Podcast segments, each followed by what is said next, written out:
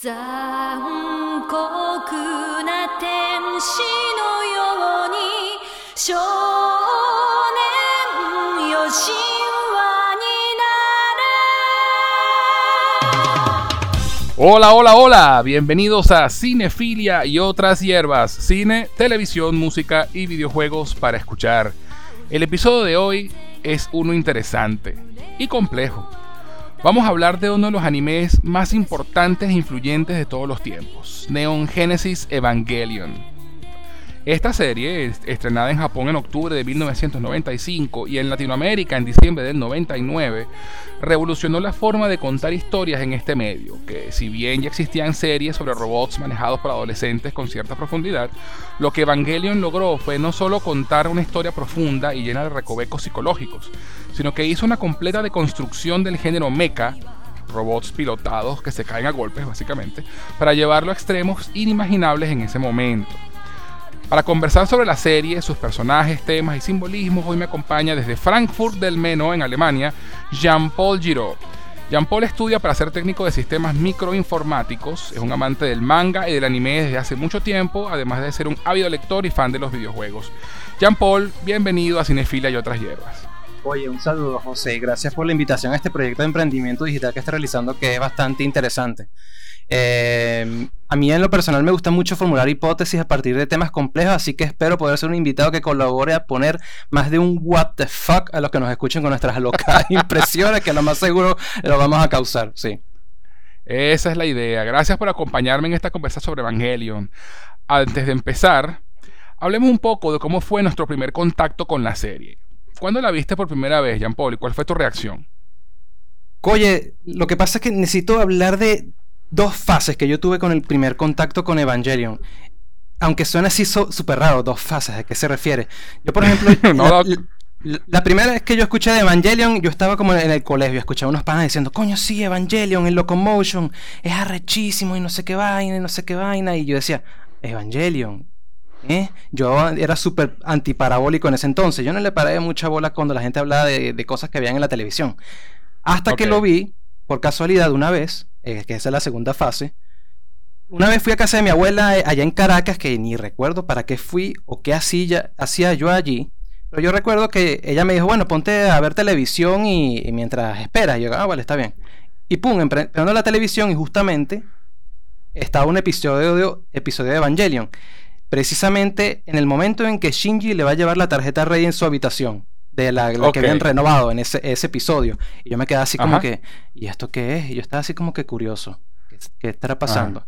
Ajá, Shinji entra a la habitación y de repente pasa todo lo que tuvo que pasar en ese, en ese episodio. Yo me quedé así como que, ¿qué carajos acabo de ver? Yo estaba así, con mis 13 o 14 años, yo estaba así, ¿qué carajos acabo de ver? Yo, o sea, yo acostumbrado a Samurai X, Caballeros del Zodíaco, Dragon Ball, Sailor Moon eh, y otros animes del momento, veo eso, yo me quedo claro. así como que, ¿qué acaba de pasar? Me quedé ponchado, súper ponchado. Casualmente ese día había un especial y me, me vi todos los episodios completos, aunque me lo, no me vi al principio, pero estaba encantado. O sea, después claro. me quedé así como que, ok, necesito más de esto. qué, casual... qué bueno, qué bueno. Uh -huh. No, que te iba a preguntar, ¿y cómo hiciste para, para ver, la, cuando la volviste a ver por segunda vez, la cachaste de nuevo en Locomotion o la viste en DVD? ¿Cómo fue, Mira, cómo fue tu segundo contacto? El detalle con Evangelion que es que me vi los episodios salteados, o sea, yo no tuve la oportunidad de verlo de principio a fin, sino hasta, sí, no, hasta mucho después, sí. Con decirte que yo ni siquiera vi los últimos 4 o 5 episodios y me vi siguiendo Evangelion. En una, en una proyección de Anime Ben. Wow. En una proyección de, de, Anime Ben, imagínate. Yo no sé si tú conociste wow. Anime, Anime Ben. Sí, sí, claro, claro, claro. Me vi una wow, proyección. O sea, uh -huh. o sea de, por, de por sí ver la serie en orden es confuso. Me imagino que verla desordenada. no, más sí, todavía, pues. Y, y, peor aún que ves de End of Evangelion que tú dices así como que al final, ¿Eh? ¿qué mierdas estoy viendo? No entiendo nada. ¿Qué es esto? Ya va, ¿qué? ah, ¿y esta canción por qué? ¿Qué, qué? ¿Qué estoy viendo? Al final me dije, tengo que ver la serie completa. Y al poco tiempo, claro. creo que si no mal recuerdo, en esto estoy un poco difuso en mi, en mi, memoria. No recuerdo si fui a la UCB a buscar una de las copias, porque yo recuerdo que ahí, ahí vendían los CD quemados de animes Ajá. y vaina. No recuerdo si fue ese Sí. anime Evangelion precisamente o me lo descargué por internet. Que ya en ese momento Napster existía y empezaban a salir otra, Claro. otra eh, eh, eh, tecnologías P2P y fue de ahí donde lo saqué, pero no recuerdo muy bien. Yo creo que fue que saqué una copia de Anime Ben. Nap- Napster, recojamos esa cédula. Sí, sí, no, no, yo tengo cédula de la vieja y de la nueva. Qué bueno, qué bueno. Además que bueno, este, por mi parte, te cuento yo, yo no la vi por. Locomotion, Ajá. canal que la estrenó originalmente en Latinoamérica, porque no tenía cable en mi casa. Entonces mi experiencia fue verla en DVD. Uno de mis, de mis, de mis grandes amigos, Oscar Mora, quien le mando un gran saludo, la tenía, tenía los DVDs de la serie eh, originales, me acuerdo. ¿no? Bueno, no, esto no me acuerdo si eran originales o quemaditos, pues los tenía. Y él fue quien me la prestó, que el, el que me dijo, mira, chamo, tienes que ver esta vaina. Entonces, bueno, pude verla en la comodidad de horarios y con todos los episodios disponibles de una. Eh, entonces, este, por lo menos la disfruté mucho así. Ahora, debo confesar que en ese momento, igual que a ti, Evangelion me, me voló la cabeza. O sea, yo- yo- eh, lo mismo que tú dices, ¿qué mierda estoy viendo? ¿Qué es esto? Porque igual yo había visto anime antes, por supuesto. Básicamente, Messenger Z, Diapolón, Kamui el Ninja Desertor, Samurai X, Caballeros del Zodíaco y algunas películas eh, como Ninja Scroll. Pero esta era otra cosa. Esto era otra cosa. O sea, no- yo no había visto algo así. Una exploración de personajes tan profunda y compleja al punto que la primera vez que la vi no la pude entender por completo en todas sus capas. Fue, fue más el shock de todo lo que estaba pasando que y no analizar, obviamente, además tenía de que 19 años. Este, y, y sé por qué esta es una serie que se pone mejor la segunda y la tercera y las subsecuentes veces que la ves. Que Así recompensa que, que recompensa que le pongas atención y que sin duda alguna te deja con unas cuantas preguntas sin respuestas al final. o sin respuesta, o sin- o sin- o sin respuestas aparentes, ¿no? Así es. La obra tiene, la obra tiene muchas, muchas capas y, y no, y no es, y no es sencillo llegar hasta, hasta la más profunda. Pero ya llegaremos a eso. Sí, de verdad que sí. La verdad que sí. Este- este- en este anime es un, como un antes y un después. Yo me arriesgo a decir de que el anime realmente llegó a Occidente fue gracias a Evangelion. Digamos que Dragon Ball, Sailor Moon dieron un, como que un ante, un- una antesala al, al occidente lo que, lo que es el anime, pero nunca causó la sensación que Evangelion causó. Así como que de ser animaciones o muñequitos, como decía mi papá, que me, da risa, ahora me da risa, muñequitos enfocados a, a- a niños o adolescentes, te encuentras con una vaina que diga, ya, va, pero esto no es para, esto no es para niños, esto no es para adolescentes, ya va, ¿qué es esto? ¿Qué están poniendo aquí? ¿Qué están poniendo aquí? Esto no es así. Y así, yo creo que más de uno se dio cuenta y empezaron a darse cuenta que el, el anime no es, no es para gente inmadura, sino que también hay un, hay un sector de la población que puede ver anime y sencillamente quedarse como que, joder, esto para niños no es. Exacto, sí, sí, e- es, impresionante porque, eh, bueno, es importante decir que Evangelion fue tan influyente porque eh, el, eh, digamos que incluso en, el mismo Japón fue un antes y un después. Porque, porque Evangelion cambió la forma en que el anime contaba historias. O sea, le abrió la puerta a tramas más complejas y más adultas. Y gracias a ella, el medio es en gran parte lo que es hoy. Porque antes, las, series de anime eh, en los 60, en los 70, cuando empezó la- el boom de las series de televisión japonesas eh, animadas, contaban historias, ok, sí, a- comparadas con, lo que hacía Occidente, obviamente mucho más profundas, ¿no? Pero no, llegaban a- al nivel de, lo, que, se cuenta ahora, porque Evangelion, vista con los ojos del 2020, obviamente no va a tener el mismo impacto que el que tuvo para quienes la vimos en los 90, ¿no? Ahora hay muchas series que, que probablemente incluso la superen en cuanto a construcción de personajes, en cuanto a, a- a lo- a la escala en que cuenta las tramas. Pero fue la historia de Shinji, Misato, Rei, Asuka y los Eva la que abrió la puerta, la que dio el primer golpe sobre la mesa y dijo, se pueden contar historias más profundas en una serie de robots gigantes que luchan para salvar la humanidad. así es. Es así. Porque, Es así. Ujú. Sí, sí. Este, entonces, eh, antes de empezar a conversar como tal sobre la serie, eh, quiero hablar un poquito sobre la mente detrás de la serie, ¿no? Por su creador, un señor que se llama Hideaki Anno. Eh, él trabajó como director, coproductor, codiseñador y coescritor de personajes con Yoshiyuki Sadamoto y como co-director artístico con Hiroshi Kato. O sea, el tipo está involucrado en todo. en, en, en, producir, en el diseño de los personajes. Esta serie fue su bebé. Y junto con el estudio de animación Gainax, que era un estudio que en ese momento eh, digamos que lo que más se dedicaba a hacer era series donde las tetas y, los culos eran lo más eran, eran primordiales lo que llaman el fan el fan service en el, lenguaje en el lenguaje de los de los otakus otakus eh, y, esto también fue un cambio de dirección para el estudio porque no, no, no esto era otra, otra cosa pues y sin darse cuenta y, y su historia adicionalmente y de aquí Ano había sufrido una grave depresión en el periodo anterior a la producción de la serie, lo que influyó notablemente en su contenido y terminó siendo para él una forma de hacer terapia. Entonces, es, interesante. Ahora que lo dices, pero yo recuerdo que Gainax hizo otra, otros animes que son, bueno, no, no, son tan revolucionarios como Evangelion, pero sí hizo Nadia, si no mal recuerdo, que por lo que he visto era como que las primeras, los primeros pasos de Hideaki como, como productor de anime y al menos no recuerdo que hicieran mucho fanservice en, en ese entonces, capaz vinieron... no, no, no, tanto, no tanto Ano, pero el estudio Gainax tenía, tenía, tenía mucho enfoque en esa parte. Pues. Ah, exactamente. Eh, no, tanto Ano como tal, sino Gainax como estudio. Ok. Eh, y de hecho, este, ellos hicieron otras, después de Evangelion, incluso siguieron haciendo algunos animes también con bastante fanservice. Eh, y, por ahí estuve leyendo que varios de los que trabajaron allí se separaron y se fueron a otro estudio, hicieron Kill la Kill.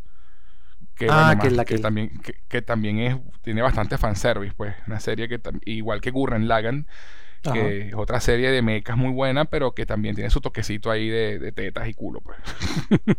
Sí, pero yo creo que eh, están bien, bien dirigidas. Es como que más de con un tono chistoso que como que mira, esto es lo que vamos a presentar. Sí. no, y es que además hay que recordar que el anime eh, mm, eh, para, los nipones no es como podía ser para los, occidentales una comiquita para chamos. Para ellos el anime abarca, es una, una forma de arte que abarca todo. Tú puedes ver animes de terror, animes para adolescentes, animes pornográficos, animes de, series policiales, o sea, abarca todo el espectro de lo que podría ser el cine para los occidentales. No, no, es solamente no solamente porque están animadas quiere decir que son para niños. Exacto. Eh, para, para ellos es una forma de arte como tal muy diferente al cine mismo. Este, y lo, y lo bueno, lo interesante de Evangelion es que para el tiempo, lo que había comentado antes, cuando llegó los 90, el 96 específicamente, cuando se estrena esto, lo que fue los 60, 70 y 80, el, género de mecha en particular tenía mucho eh, eh, de, acción. Era lo importante era la acción, lo importante era eh, las peleas.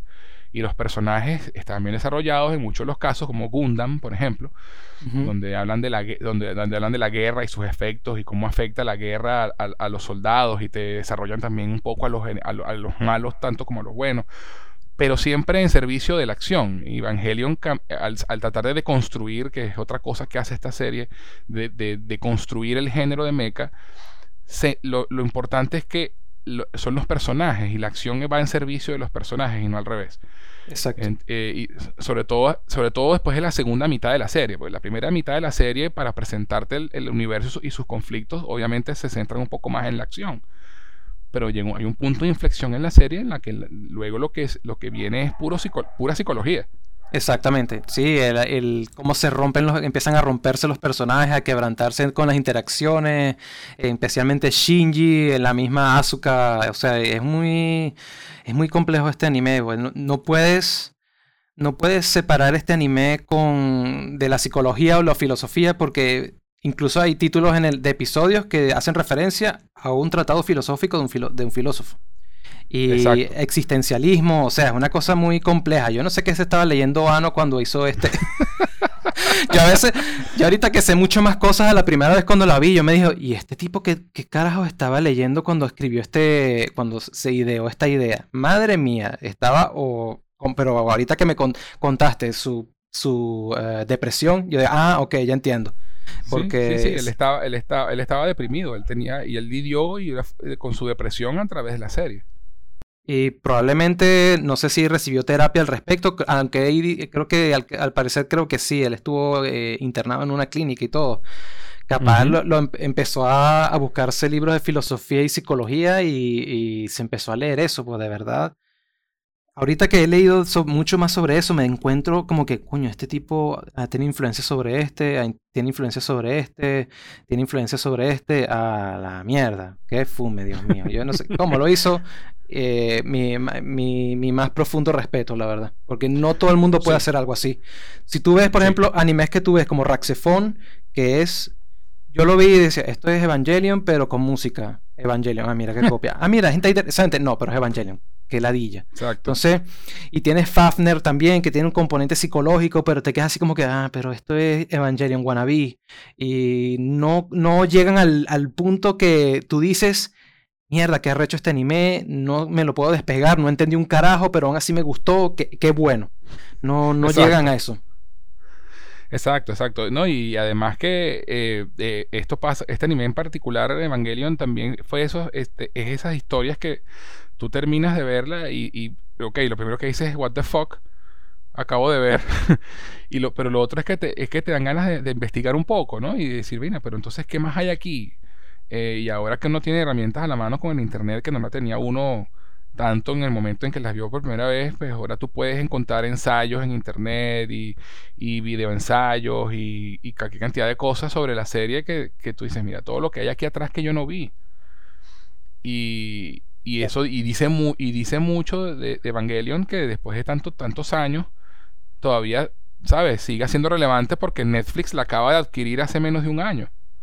Entonces ahora los, usuarios de, los usuarios de Netflix pueden disfrutar de esa serie que estaba, se había medio perdido en el, en el éter del internet por, mucho tiempo porque no la pasaban por ningún canal oficialmente.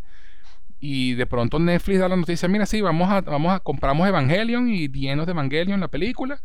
Vamos a hacerle un nuevo doblaje y todo y, vamos a, ponerla en, nuestro, nuestra plataforma. Y hay un pocote de gente que ahora está, está experimentando Evangelion.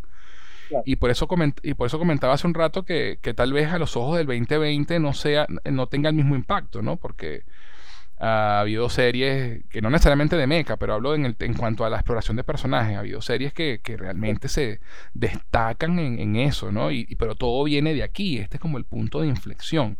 Exacto. Este, esta, esta serie fue la que abrió la puerta, fue la que, la que dijo, mira, mira lo que se puede hacer con esto. Eh, entonces, bueno, yo creo que es hora que entremos en materia. ¿Te parece si comenzamos? Vale, vamos. Bueno, bueno, eso sí, antes de continuar, vamos a una pequeña pausa y ya regresamos con Neon Genesis, Genesis, Evangelion en Cinefilia y otras hierbas. Y hablando de hierbas, ¿te provoco una taza de té? Te presento a Tea Art, una empresa creada para envolver tus sentidos y conectar con tu ser mientras disfrutas de una taza de té ganadora del concurso Ideas 2019 con misión especial en el área de negocios, sus productos no contienen azúcar y son 100% naturales. T-Art ofrece diferentes infusiones y aromas, pero hoy te voy a hablar de Coco Art. Disfruta del profundo sabor del cacao venezolano fusionado con el dulce aroma de la canela, el intenso sabor del cardamomo y la nuez moscada, creando una sensación única en tu paladar, endulzada y aromatizada con la belleza y delicadeza de la flor del jazmín. Deja que te envuelvan sus beneficios y propiedades que elevan el sentirse bien por ser un antidepresivo natural, mejorar la digestión y la respiración, lo que ayuda a la salud cardiovascular, aliviando el estrés y la tensión corporal. Puedes obtenerlo en presentación a granel para aquellos que aman infusionar en tetera o en su sobre individual para aquellos que les gusta la practicidad de colocar su bolsita en agua caliente y listo.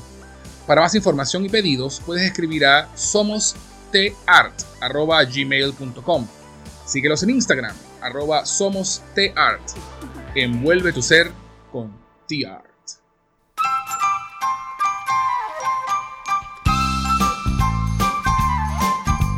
Ya estamos de vuelta en Cinefilia y otras hierbas, y antes de la pausa hablábamos de cómo Evangelion cambió la forma en la que se contaron historias en el anime y cómo su creador Hideaki Anno hizo historia, valga la redundancia, cambiando el foco de la trama de la acción a los personajes. Entonces, hablemos de los personajes. Eh, el personaje principal de la serie, vamos a empezar por él, porque bueno, es el, el que, el que lleva sobre sus hombros el peso de la historia es Shinji, ¿no? Ikari Shinji, que es eh, un, chico de 15 años eh, que se ve envuelto en este, en este mundo de, Evangelion porque su padre, que es Gendo Ikari, es el líder de una, de una empresa, digamos, una asociación que se llama NERV.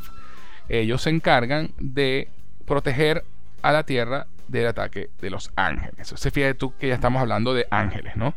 Y entonces esto no, solamente, no solamente va de psicología y de filosofía, sino también de religión. Y tiene, y, tiene un, y tiene un poco de iconografía religiosa, que es muy, y es muy interesante. Sí, perdona que te interrumpa en eso. Que curiosamente, cuando tú ves el doblaje al español o al inglés del japonés, tú podrás, podrás escuchar que en japonés realmente no los llaman ángeles, los llaman apóstoles. Entonces te, te quedas así pensando, ¿por qué lo habrán? Y este es uno de los, en uno de los pocos casos en que yo apruebo de verdad que en el doblaje hacia otro idioma hayan hecho ese cambio. Pues si tú te pones a pensar desde un punto de vista religioso, un apóstol es un enviado de Dios, un ser humano que da un mensaje y mediante milagros quiere que ese mensaje se haga llegar a un grupo de una población. En cambio, un ángel es un ejecutor de las órdenes de Dios, por decirlo de alguna manera. Entonces, si Dios dice, eh, ve aquí, el ángel va para allá y va a hacer lo que Dios le pida. Entonces, cuando hicieron ese cambio del, nombre, te quedas así como que, coño, esto, esto fue bien acertado por parte de los traductores que hayan hecho ese cambio de apóstol, porque tú, tú kashito, que es la palabra en japonés y no tiene nada que ver con ángeles. Eso es sencillamente apóstoles. Apóstoles. Y la, verdad es que tú no puedes hacer la asociación con un apóstol y un ángel cuando, con, ese tipo de términos. Y me pareció bien el cambio cuando lo hicieron. Sí, a mí también me parece acertado porque realmente, eh, además que para efectos de de simplificar un poco la, trama, tiene más sentido, ¿no? Eh, los ángeles son los guerreros, ¿no? Son, así es, son, así las, es. Son, las, son las personas que, luchan. Entonces los, ángeles son los que vienen a la Tierra a acabar con la raza humana. Así de hecho, me acuerdo, me acuerdo mucho de, de, uno de los comerciales de Locomotion, eh, que, que, fue muy famoso de Evangelion, que, tenía esta frase, ¿no? Que es el, ¿Es el hombre un producto de Dios o es Dios un producto del hombre? ¿no? y, es muy... No, es muy curioso ese, ese, término porque es verdad, el anime te deja mucho, al menos la primera y la segunda vez que lo vi yo ni me enteré, pero la tercera vez que lo vi me quedé así como que, coño, es verdad, ellos estaban tratando de crear un dios artificial para, porque ese, ese es todo el, tema. Al final lo que el, unos quieren crear el fin del mundo bajo sus, bajo sus términos. Entonces cada quien quiere crear el fin del mundo bajo sus términos. Dios o el que envía a los ángeles, porque no sabemos si en verdad son es, Dios. Eso, eso nunca lo especifican claramente. Exacto. Eh, eh, Gendo, que tiene sus propias intenciones, su, extremadamente egoístas. Eh, CL, que es la agencia detrás de NERV, que es como que la que... La, que los, que financian. Los que financian e idearon todo el proyecto de, instrumentalización humana, que es lo que querían hacer con el, con el género humano. Entonces, así como que... Cuño. Eh, ¿Y qué más me van a bombardear que no entiendo, pero aún así tengo que encontrar la explicación? Exacto. bueno, el, el, tema de Shinji, ¿verdad? Es que eh, su padre eh, le abandonó por motivos desconocidos al comienzo de la serie cuando tenía como cuatro, como cuatro años. Y por una década después de vuelve a reunirse con él para obligarlo a pilotear la unidad Evangelion 1, porque a este punto hay que, hay que explicar, los EVAs o los Evangelion eh, son los nombres de, esta, de, estos mechas que son realmente eh, bestias orgánicas y mecánicas, no son solamente robots, que son los que pilotan los chicos con los que se enfrentan a Los Ángeles. ¿Por qué pasa esto? Porque eh, en el lore de, la serie, ¿verdad? Que es bastante complejo y, bastante interesante. Eh, la, idea, central es que hubo un primer impacto, o un cataclismo, ¿no? que acabó con los dinosaurios y todo esto, que tiene que ver con, con eh, entes que vienen, que vienen enviados a, los diferentes planetas por parte de estos dioses o de este dios. Y ocurre luego un segundo impacto en, eh, en, eh, en, el, en el año 95, que es el año de se de la serie. Y luego pasan 10 años y la serie está ambientada en el 2015. Entonces, ¿qué pasa?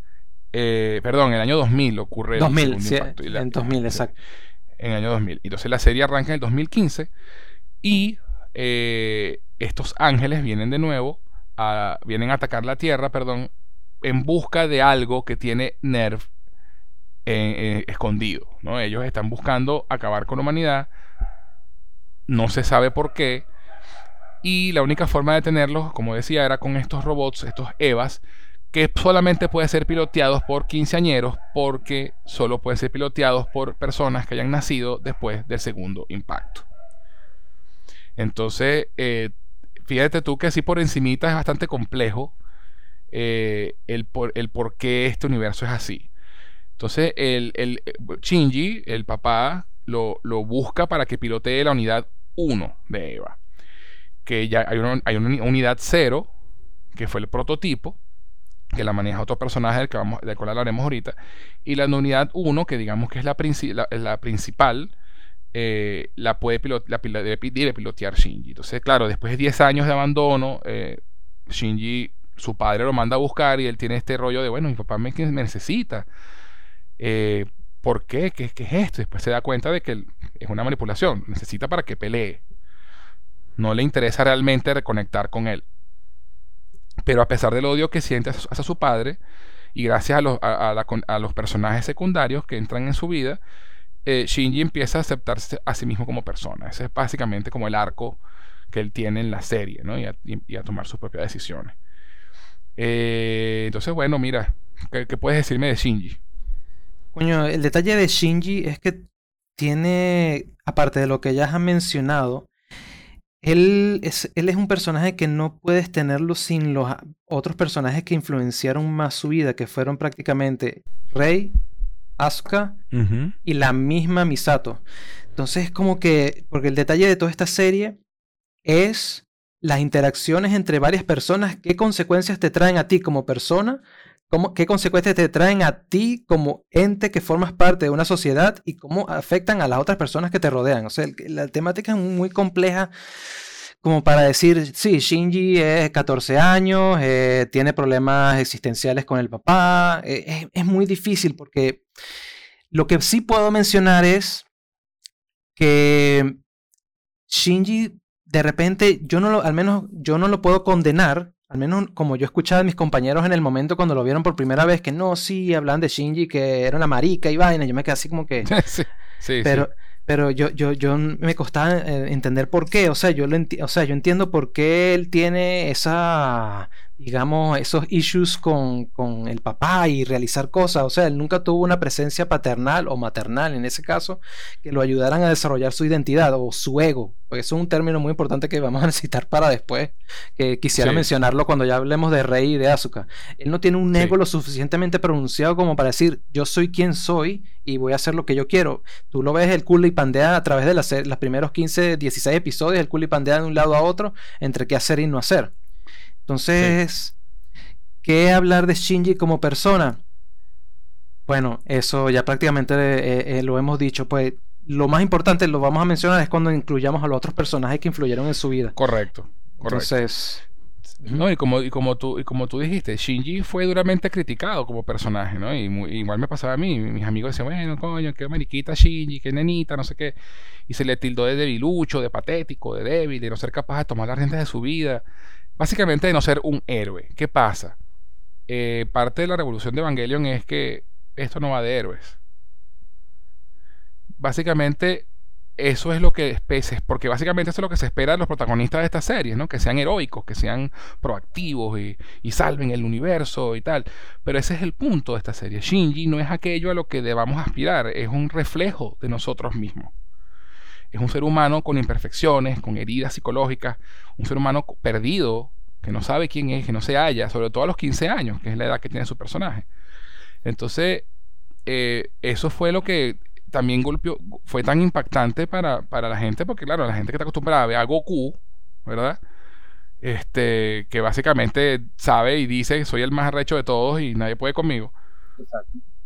Y encontrarte con un protagonista en el, en el que, sencillamente no se halla en el mundo, no, no, no, no sabe quién es, no sabe cuál es su valor, que vive, que su, su, forma de lidiar con el mundo es simplemente hacer lo que le dicen y, ya, y no lo piensa demasiado. y huir cuando no, no le cuadra mucho la cosa.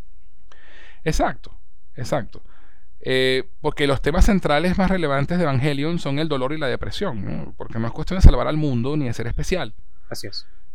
Eh, porque si tú lo ves como, bajo esa lupa, Shinji es especial desde el primer episodio, porque él vence al, vence al, monstruo. Nunca se ha montado en el robot y lo, logra conectar con el, con el robot y, tiene su primera victoria y todo el mundo lo felicita. Y de todas formas se siente como la mierda él, ¿sabes? Eso, no le da, eso no le da satisfacción, porque al final no importa para él cuáles, cuáles sean sus logros o qué tanto destaque, porque si no te amas a ti mismo y él no se quiere a sí mismo, entonces ¿cuál es el punto? Exacto. Y, esto, pasa, y esto pasa con todos los personajes de la serie. Sí, no, no hubo una, una entidad que le dijera que lo apreciara. Entonces él no sabe, él no sabe apreciarse, apreciarse a sí mismo porque nunca tuvo a alguien, padre o madre en este caso, mm, que le dijeran, coño, eh, te apreciamos, te queremos, que tal. Entonces él nunca, él no sabe tampoco aceptar cuando realmente le empieza a llegar, gracias a Misato, por eso Misato también es tan importante, él se queda así como que, oye, alguien se me está acercando.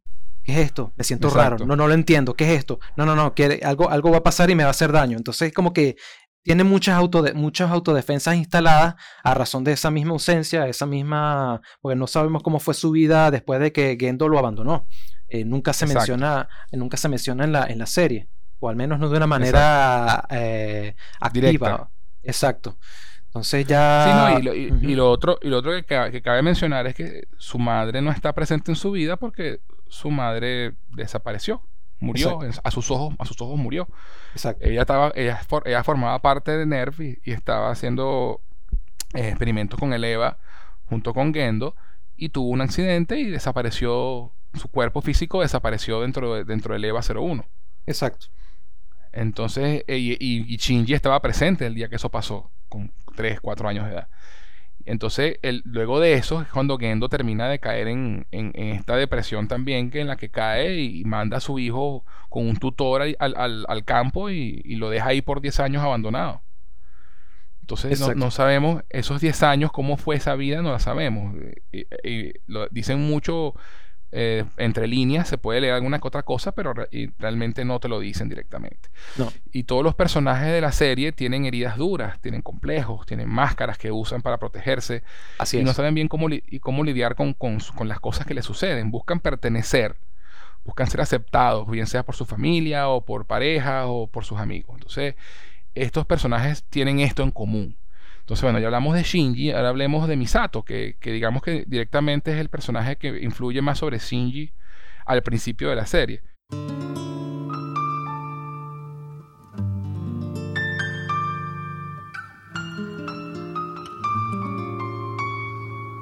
Misato Katsuragi, además de ser la waifu preferida por todos. De la, gran mayoría. Hagamos ese de la, gran, de la, gran mayoría de la gran mayoría, eh, ella tiene un, backstory interesante porque el segundo impacto ocurre en la Antártida. Una, expedición había encontrado eh, a, a, lo que llaman Adán, ¿no? que, que, el primer ángel. El primer ángel, exacto, gracias, en la Antártida. Y, su, y, ella estaba con su papá allí, ¿no? Su papá era líder, eh, era uno de los, de los científicos que estaban allí.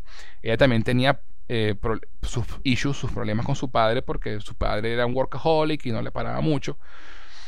Pero justamente ocurre el segundo impacto y él le salva la vida a Misato, la mete en una cápsula y le salva la vida. Entonces ella tiene este, este, este conflicto que tiene con, el amor-odio hacia su papá porque no, no, estuvo presente para ella, pero le salvó la vida. Entonces se siente como culpable y, se tiene esta, y entonces ella tiene esta máscara que, con la que se presenta ante el mundo de una tipa eh, relajada, sexy. De hecho, la sexualidad de ella es bastante importante en la serie. Es una tipa eh, que obviamente es muy guapa, muy, muy está buenísima.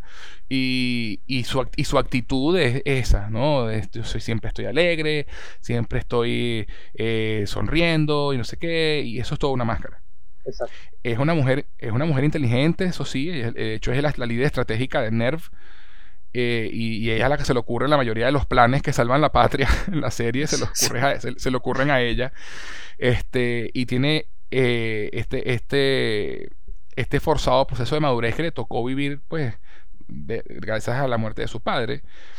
Eh, y conecta con estos personajes que es Kaji, que, que, fue el sustituto de la figura masculina en su vida, en, sus años universitarios, y después se vuelve a reencontrar con él en la serie. Y entonces y ella es la que empieza a descubrir los secretos, ¿no? Y se da cuenta de que algo está pasando en Nerv que no, que no, no están diciendo y que tal vez Ikari tiene, Gendo tiene otros planes. Así es. Cuéntame, cuéntame sobre Misato, a ver qué te, qué, qué te parece Misato. Misato, bueno, esto probablemente es un comentario muy general, pues incluye a todo, casi todos los personajes. Misato es un mm. personaje que grita complejo, complejo de Electra, complejo de Electra. Así. entonces, como, entonces, como que no, por eso cuando dije antes que no puedes separar a Freud y a incluso a otro filósofo de, este, de esta serie, es muy, muy difícil, no lo puedes hacer. Misato sí es una mujer súper encantadora, este, positiva, o esa es la, la, la máscara que ella quiere demostrar al mundo, porque ella no quiere seguir repitiendo el mismo error que cuando era joven, que no, que ella quería ser la, la niña ideal pero cuando muere su padre y ocurre todo esto y se da cuenta de que no, ella tiene que lidiar con su vida ahora, que eso no le sirvió para nada, entonces ella hace el cambio radical. Eh, conoce a Kaji, como tú mismo mencionaste, incluso a Ritsuko, que probablemente la mencionaremos posteriormente. Y entonces ella empieza a, crear un envoltorio sobre sí misma para proteger esa, esa fragilidad, una fragilidad que todos los personajes en toda la serie comparten, una fragilidad interna que algunos tratan de recubrir, lo hacen muy bien y otros no lo hacen tan bien, como en el caso de Shin. Exacto. Y entonces, entonces, Misato es un buen personaje, no solo desde el punto de vista eh, eh, superficial, vamos a llamarlo así, físico, pero también es un buen personaje porque es la que acciona en la evolución de Shinji como personaje. Eh, porque empieza a, darse cuenta de que existe una vida positiva, animada, eh, compartes con, alguien la comida. Por ejemplo, Shinji está acostumbrado a estar solo, entonces Misato lo, lo, le atrae hacia ese punto de vista de que tú dices, mira, hay una vida diferente a la que has llevado y no está tan mal. Y entonces por eso Misato es uno, es uno, de los elementos clave, al menos el, el, elemento, uno de los elementos más clave para la evolución de la historia aparte de su, de su interacción y obviamente las cosas que descubre y descubrimos, porque eso también es verdad, descubrimos a razón de, su existencia como personaje. Sí, además que es uno de los personajes más proactivos de, la serie, ¿no? Uno de los personajes que, que tiende a, a, buscar solucionar las cosas, ¿no? Y, y, ella tiene un sentido del deber bastante fuerte Así es. Y de hecho, y de, hecho al, darse cuenta ella, y eso lo vemos desde el primer episodio, darse cuenta de que Shinji tiene un conflicto con su papá, ella se siente como identificada con él. Así es. Porque ella, también, ella, también, ella también lo tiene. Ella se lo dice directamente, ¿no? Veo que te lo tienes bien con tu padre y yo te entiendo, me pasa igual. Exacto. y entonces, y, por eso es que ella decide mm, adoptarlo, entre comillas, ¿no? Porque el Shinji, igual que el caso de Rey, eh, se le iba a asignar un departamento para que él viviera solo. Y ella decide, no, me lo voy a llevar a mi casa para que viva conmigo. Porque se da cuenta que necesita, que necesita ese afecto que ella no tuvo. Entonces ella está buscando darle también algo que ella no tuvo. Ahí, ello, ahí yo tengo algo más que agregar en ese respecto. Ella también está buscando afecto de alguien. Por eso ella encuentra en Shinji a alguien que sí necesita afecto, pero que capaz porque eso es algo que mencionaron más o menos en la serie, así como que ella también era una persona que, buscaba afecto, o al menos no de la forma en que Shinji lo necesitaba, pero sí, encontrar una persona con la que interactuar y decir, coño, qué, bien, estoy con esta persona, no al nivel de calle, por supuesto, al menos no sabemos, no sabemos, pues si ves The End of Evangelion, tú dices, ah, pero sí. ahí como que, ok, vale, está bien. Eso, eso, lo, eso lo comentamos cuando hablemos de la película porque es bien interesante, pero este sí, sí, tienes razón. Eh, es, una, es una, y, ahí es donde entra, eh, ahora que lo mencionas, que bueno, porque aquí es donde entra algo que se llama el dilema del erizo, que lo toca mucho en la serie. Sí. Que, es este, este, este dilema en el que los erizos son, eh, necesitan afecto, pero no pueden acercarse a otro erizo, porque ellos tienen espinas, y cuando intentan acercarse a otro erizo, se, se pullan con las espinas del erizo. Entonces, eh, eh, y, estos, y todos estos personajes tienen este problema. Ellos necesitan afecto, pero sus espinas, que son sus propios issues, sus propios problemas, dañan y le hacen daño a la otra persona. Entonces, cuando intentan acercarse, les cuesta mucho. hay mucho dolor allí. Eh, y es muy interesante eso porque como bien tú dices, Misato también necesita afecto. Pero ella tiene que resolver unos issues y Shinji tiene que resolver sus issues para que, sea, para que ellos puedan darse ese afecto realmente como, como debería ser. Exacto. Pero como, como digo, Misato tiene la proactividad de buscar hacer algo al respecto. Que obviamente con la es mucho más adulta que Shinji y, y Shinji no tiene las herramientas para, para eso todavía. Claro. Eh, este, y por eso ella dice, bueno, vente a vivir conmigo y fíjate, y le dice al final del primer episodio, lo que hiciste, del segundo episodio, le dice, lo que hiciste fue algo bueno, salvaste, mira la ciudad que salvaste. Dándole a entender como, mira, o sea, alégrate, hiciste, hiciste lo que tenías que hacer, eres un héroe. Pero como Shinji no está preparado mentalmente para recibir ese elogio, por lo que hablamos hace un rato, que, que si tú no te quieres a ti mismo, pues no, no, no, lo que te digan los demás no te va, no, no te va, a no te va a hacer mella. Exacto. Eh, si ella le dice tú eres un héroe, pero él no se lo cree, entonces ahí no hacemos nada. y, es es. y- y es y es justamente parte de este viaje que crean estos personajes. Entonces, bueno, eh, tú mencionaste hace un momento a Ritsuko, vamos a, a- a- no, no, la, no, no me quiero centrar mucho en ella, pero vamos a hablarla ahorita con Misato porque está conectada mucho con ella y con Kanji. Y Ritsuko era, la, era, si mal no recuerdo, compañera de clases de la universidad de, de Misato, se conocieron Sí, en la así es. universidad. Así es. Y, y ella tiene también una historia súper interesante con, y obviamente, y volvemos al tema de, las- de los padres, bueno, porque el, el- el problema de Ritsuko no era con su papá, sino con su mamá. Así es. Su mamá era una científica que trabajaba también en NERV, una mujer muy, muy brillante, eh, que luego de que muere la mamá de Shinji tiene un affair con, con Gendo, con, con Ikari. Y, y, y- y Ritsuko siempre tuvo eh, celos de, de su madre, de cierta forma, al punto de que luego en la serie nos enteramos que Ritsuko y Gendo son amantes. Entonces, eh, Gendo se, se- se- se raspó a la mamá y a la hija. Sí, o sea, no, comió doble. Imagínate. Sí, sí, sí, sí, sí. Eh, y, y una cosa muy interesante que quiero hablarlo aquí también en- en- con Ritsuko es que en, en el geofrente de NERV hay una supercomputadora que la llaman las Magi, que fue creada y diseñada por la mamá de Ritsuko, que se llama Melchor, Gaspar y Baltasar, por los tres magos, y por eso se llaman Magi. Y, y tenemos más aún de, los, de, esta- de estos temas religiosos metidos en la serie Exacto. en la que, y lo, lo interesante de esta supercomputadora, y hay un episodio específico dedicado a esa, a esa computadora, es que la creó la mamá de Ritsuko y cada una de las tres memorias centrales, que es Melchor, Gaspar y Baltasar, están programadas utilizando un, fra- un, un fra- un- una, eh, una forma de... de- ajá. Es que es, es como decir no- una, no encuentro la palabra. una porción de la personalidad, de las personalidades de la, de la madre, que uno era la, De la eh, madre. la, La madre. la, la madre, la mujer y la, y y científica. ajá. Entonces, entonces ahí se desarrolló otro tema que Ritsuko odiaba a la, a la mujer, obviamente por razones de, eh, eh, de Gendo.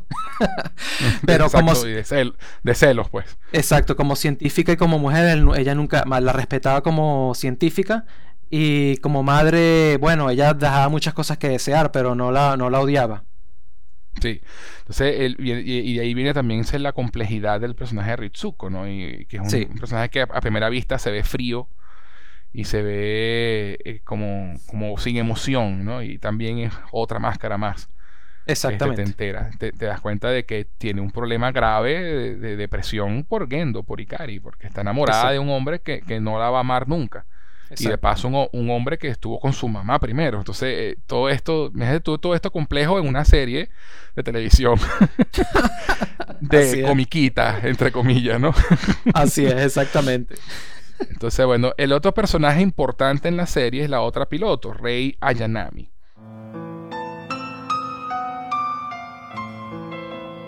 Hay otro más que es Ahsoka, pero ese la quiero dejar de último porque eh, ese tiene mucho que contar también.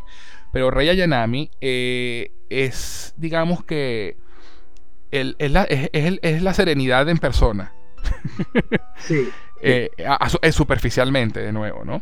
es la que es la que llaman la primera elegida, ¿no? Porque así llaman a, a los pilotos, ¿no? Los elegidos. Eh, ella es la primera elegida, pero fue la primera identificada como piloto, posible piloto para los EVA. El segundo elegido es Shi- Shinji, y si mal no recuerdo, ¿no? Es el segundo, y el tercero es Asuka. Este. y entonces ella está encargada de pilotar la unidad doble cero. No, primero, primero fue Rey, segundo Asuka y después Ah, Shinji. verdad. Shinji es el tercero. Cierto, cierto, cierto, porque Asuka ya estaba entrenando antes de que Shinji llegara. Tienes, Sí, tienes exacto. Rey es un, es un enigma, es una muchacha también de 14 años, que es inexpresiva, es como hermética, introvertida, oculta toda emoción y casi no habla. Sobre su infancia y familia no se sabe nada y después nos enteramos por qué. Sí, exacto. Ella, ella- ella sencillamente apareció y, y- y nadie sabe de dónde vino. Y tiene un sorprendente parecido físico con la mamá de Shinji. ¿no? Pero es albina. La mamá de Shinji eh, era normal con cabello castaño y Rei tiene el cabello azul y los ojos rojos. Es albina. Eh, lo que hace dudoso el origen de Rei. ¿no? Tú dices, bueno, mira, se parece mucho a Yui. Mm. Mm. Eh, y, Shinji y ella tienen una atracción, o no, no, no, una atracción sexual, pero es una, una atracción de simpatía, de empatía uno con el otro. ¿no? Ellos tienen como un acercamiento bastante emocional. Este, lo que hace que Rei empiece a tomar iniciativas y a expresarse de forma diferente. Gracias a su interacción con Shinji, que Shinji es un personaje muy emocional, eh, extremadamente emocional, es muy, llo- llora mucho y todo esto Exacto. ella, ella, ella aprende como a expresarse de forma insospechada. ¿no? Eh, ella, ella es bien interesante porque además de todo esto, Rey tiene una conexión y una, una relación muy bonita con el papá de Shinji, con Gendo. Eh, Gendo y ella tienen una conexión desde un principio y de hecho Shinji lo nota y dice, "Vaya, ¿por qué mi papá con esta niña es así? ¿No? Y, y entra también un poquito de celos de, mire, yo soy su hijo y a- conmigo, a mí no me sonríe, a mí no me habla de esta forma. Al menos eso fue al principio. Por eso, por eso digo superficialmente, ¿no? Eh, eh, eh, si vamos más allá de las capas de, de Rey, pues nos damos cuenta pues, de, de que Rey es- es mucho más complejo todavía porque resulta que Rey es un clon de Yui. Eso yo también pensaba igual, pero cuando vi la, la serie de nuevo ahorita para prepararme para, esta, para este podcast, Ajá. yo acabo de llegar a otra conclusión que es Cuéntame. un clon, pero a la vez no es un clon. Ok. ¿Cómo, cómo lo explico? Tú sabes que el, el, el ciel, el líquido este anaranjado que usan para introducir a los pilotos dentro de la ojeva, Ajá. Sí. tú sabes que ella siempre estaba sumergida, incluso las copias que destruyeron en uno de los episodios, Sí. siempre sumergidos en el, el LCL, vamos a llamarlo a- Correcto. LSL, sí. Si tú te fijas bien, bien, donde tienen a Lilith clavada en el Central Dogma, siempre está emitiendo este líquido anaranjado, que es el LCL. Correcto.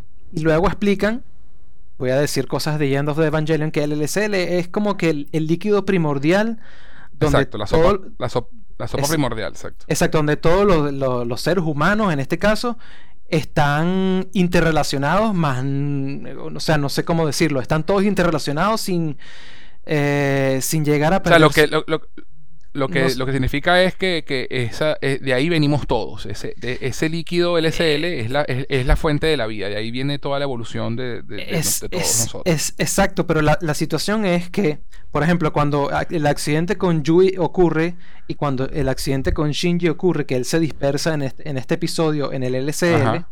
Sí, eso significa que su materia primordial, vamos a llamarlo, lo que la materia que identifica a Shinji como Shinji se dispersa en esta sopa. Entonces, si- tú extrapolas a eso la situación con, con Yui, que literalmente ese líquido, Yui está esparcida en ese líquido. Entonces, ¿qué hicieron? Tomaron ese líquido y mediante experimentación, pues eso es algo que tú asumes después cuando ves The End of Evangelion y los últimos Mm. episodios de la serie Evangelion. Con experimentación, ellos empezaron a darse cuenta que con, con el AT Field, que es el, el campo AT, que es el, que, el espacio de, de personalidad de la persona y de no sé qué cosa, no sé cómo, cómo, cómo explicarlo, ellos Mm. podrían darle, darle forma a. Obviamente, la misma persona como Yui no puede volver porque ya había pasado mucho tiempo pero pueden replicar esa persona y eso es el resultado de Rey. Esa es mi, mi- como mi teoría. Porque ellos tenían el líquido primordial la materia como de lo que es Yui se pierde, pero e, ella, su, esencia sigue en el LCL. Por eso Rey tiene esa, esas similitudes con Yui, tiene cierto flashback de, por ejemplo, cuando, muere la segunda Rey, se eh, recuerda algunas cosas o siente cierta atracción a Sagendo porque obviamente ella viene de lo que es Yui como persona, como alma, como espíritu. Exacto.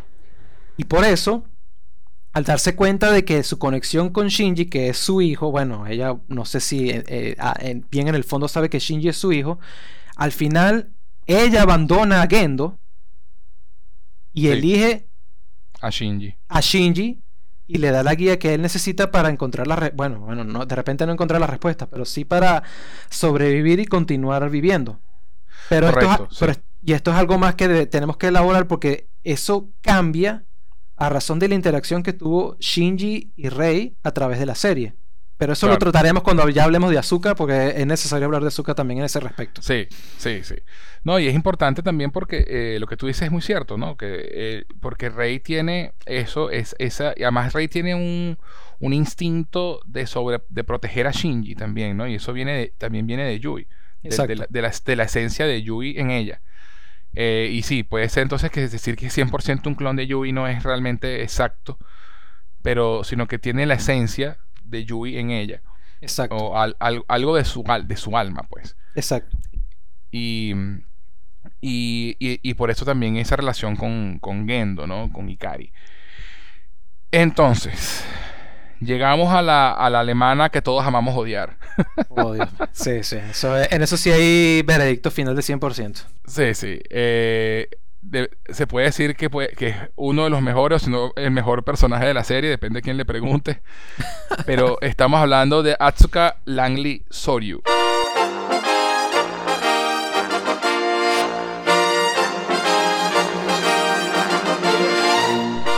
Ella es de 14 años también y es de origen germano-nipón germano -nipón estadounidense. este, sí, sí. Y, bueno, es la piloto de la unidad Evangelion número 2, que fue la primera unidad diseñada específicamente para batalla, porque la 0 es un prototipo, la 1 fue como, digamos, el primer intento y la 2, digamos, que fue el streamlining, lo, hicieron específicamente pensado para combate. Eh, y es una chica enérgica, muy emocional, muy temperamental y, obviamente el, opuesto de Shinji en todos los sentidos y de Rei. Eh, ella está del otro lado del espectro. En, contraste con ellos, es independiente, es competitiva y rebelde. Y lo, y lo que ella quiere es destacar, ese es su, sueño. Eh, ella quiere llegar a la adultez rápido, justamente porque quiere huir de su infancia traumática. ella, tiene, ella, tiene un, un crush con, con que es el, que fue novio de Misato y después se empata con Misato otra vez. Y ya tiene una fijación con Kaji enfermiza. El detalle de esa, de esa fijación no es porque realmente, oh Dios mío, quiero, quiero tener una relación, sino precisamente que Kaji refleja ese deseo de, de Asuka de ser adulta, de, ser independiente, de crecer, eso y tener una relación con un hombre adulto que ya ha tenido experiencia significaría, oh mira, ya soy una adulta, ya soy madura, he crecido.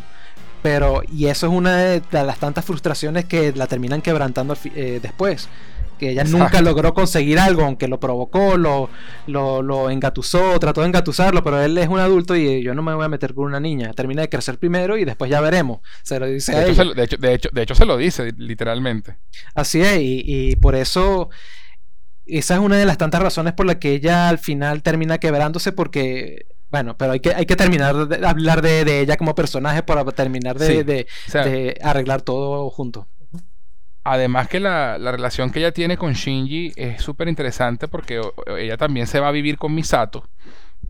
Eh, también por un tema de que Misato quiere que ellos dos congenien por un tema de uno de los ángeles que tiene que enfrentar.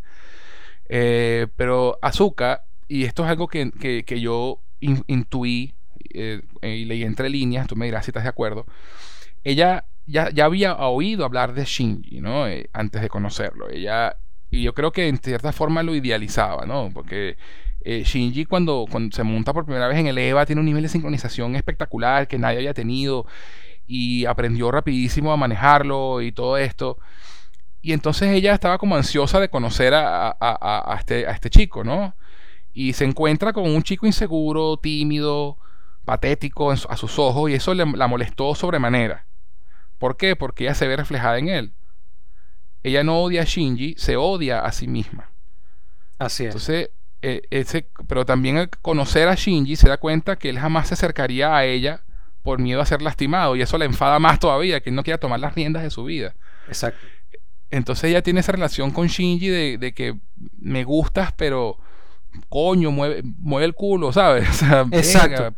sí, ponte eh, las pilas, ven a mí, yo no voy yo no te quiero ir a buscar como está haciendo, como hace con Kanji, con Kaji, quiero que tú me busques a mí. Y quiero que, quiero que aceptes y, que tengas la proactividad, pero no la tiene. Entonces eso la irrita muchísimo y al mismo tiempo ella, él es mejor que ella como piloto de Eva, por naturalmente, no, no porque tenga habilidad como tal, sino porque intuitivamente Shinji tiene una conexión con su Eva muchísimo más fuerte y todo el mundo lo alaba. Entonces ella se siente como que, coño, ¿y yo qué? O sea, yo estoy echándole bolas y soy la mejor y, yo quiero reconocimiento también. Entonces, toda esta mezcolanza de, sentimientos encontrados hacen que tenga una relación súper interesante con Shinji y con Rei. Porque Rei entonces es la niña modelo, como ya le dice, la niña modelo, la niña perfecta. entonces, y eso a ella le molesta, porque eso es lo que ella quiere. Ella quiere ese reconocimiento. Exacto. al, final todos quieren ese reconocimiento. Es, muy, sí, así es. Cada uno, incluso Rey en su, a su forma también quería un cierto grado de reconocimiento, pero no porque, ah, quiero ser la mayor, sino porque quiere identificar su propia existencia. Cada personaje tiene un, un nicho diferente al que tratar y de verdad que es muy gracioso a veces cuando lo piensa. Y, sí, sí. y el tema, interesante. Y lo que estabas diciendo sobre Asuka, estoy, estoy de acuerdo. Y más bien eh, muchas veces en los episodios se da cuenta que ella trataba de, o sea, uno piensa, coño, pero esta caraja odia a este chamo o no. ¿Cómo es la vaina? Hay veces que como que le, eh, llamaba la atención así como que mírame, aquí estoy, eh, date cuenta de que estoy aquí y el carajo, ne.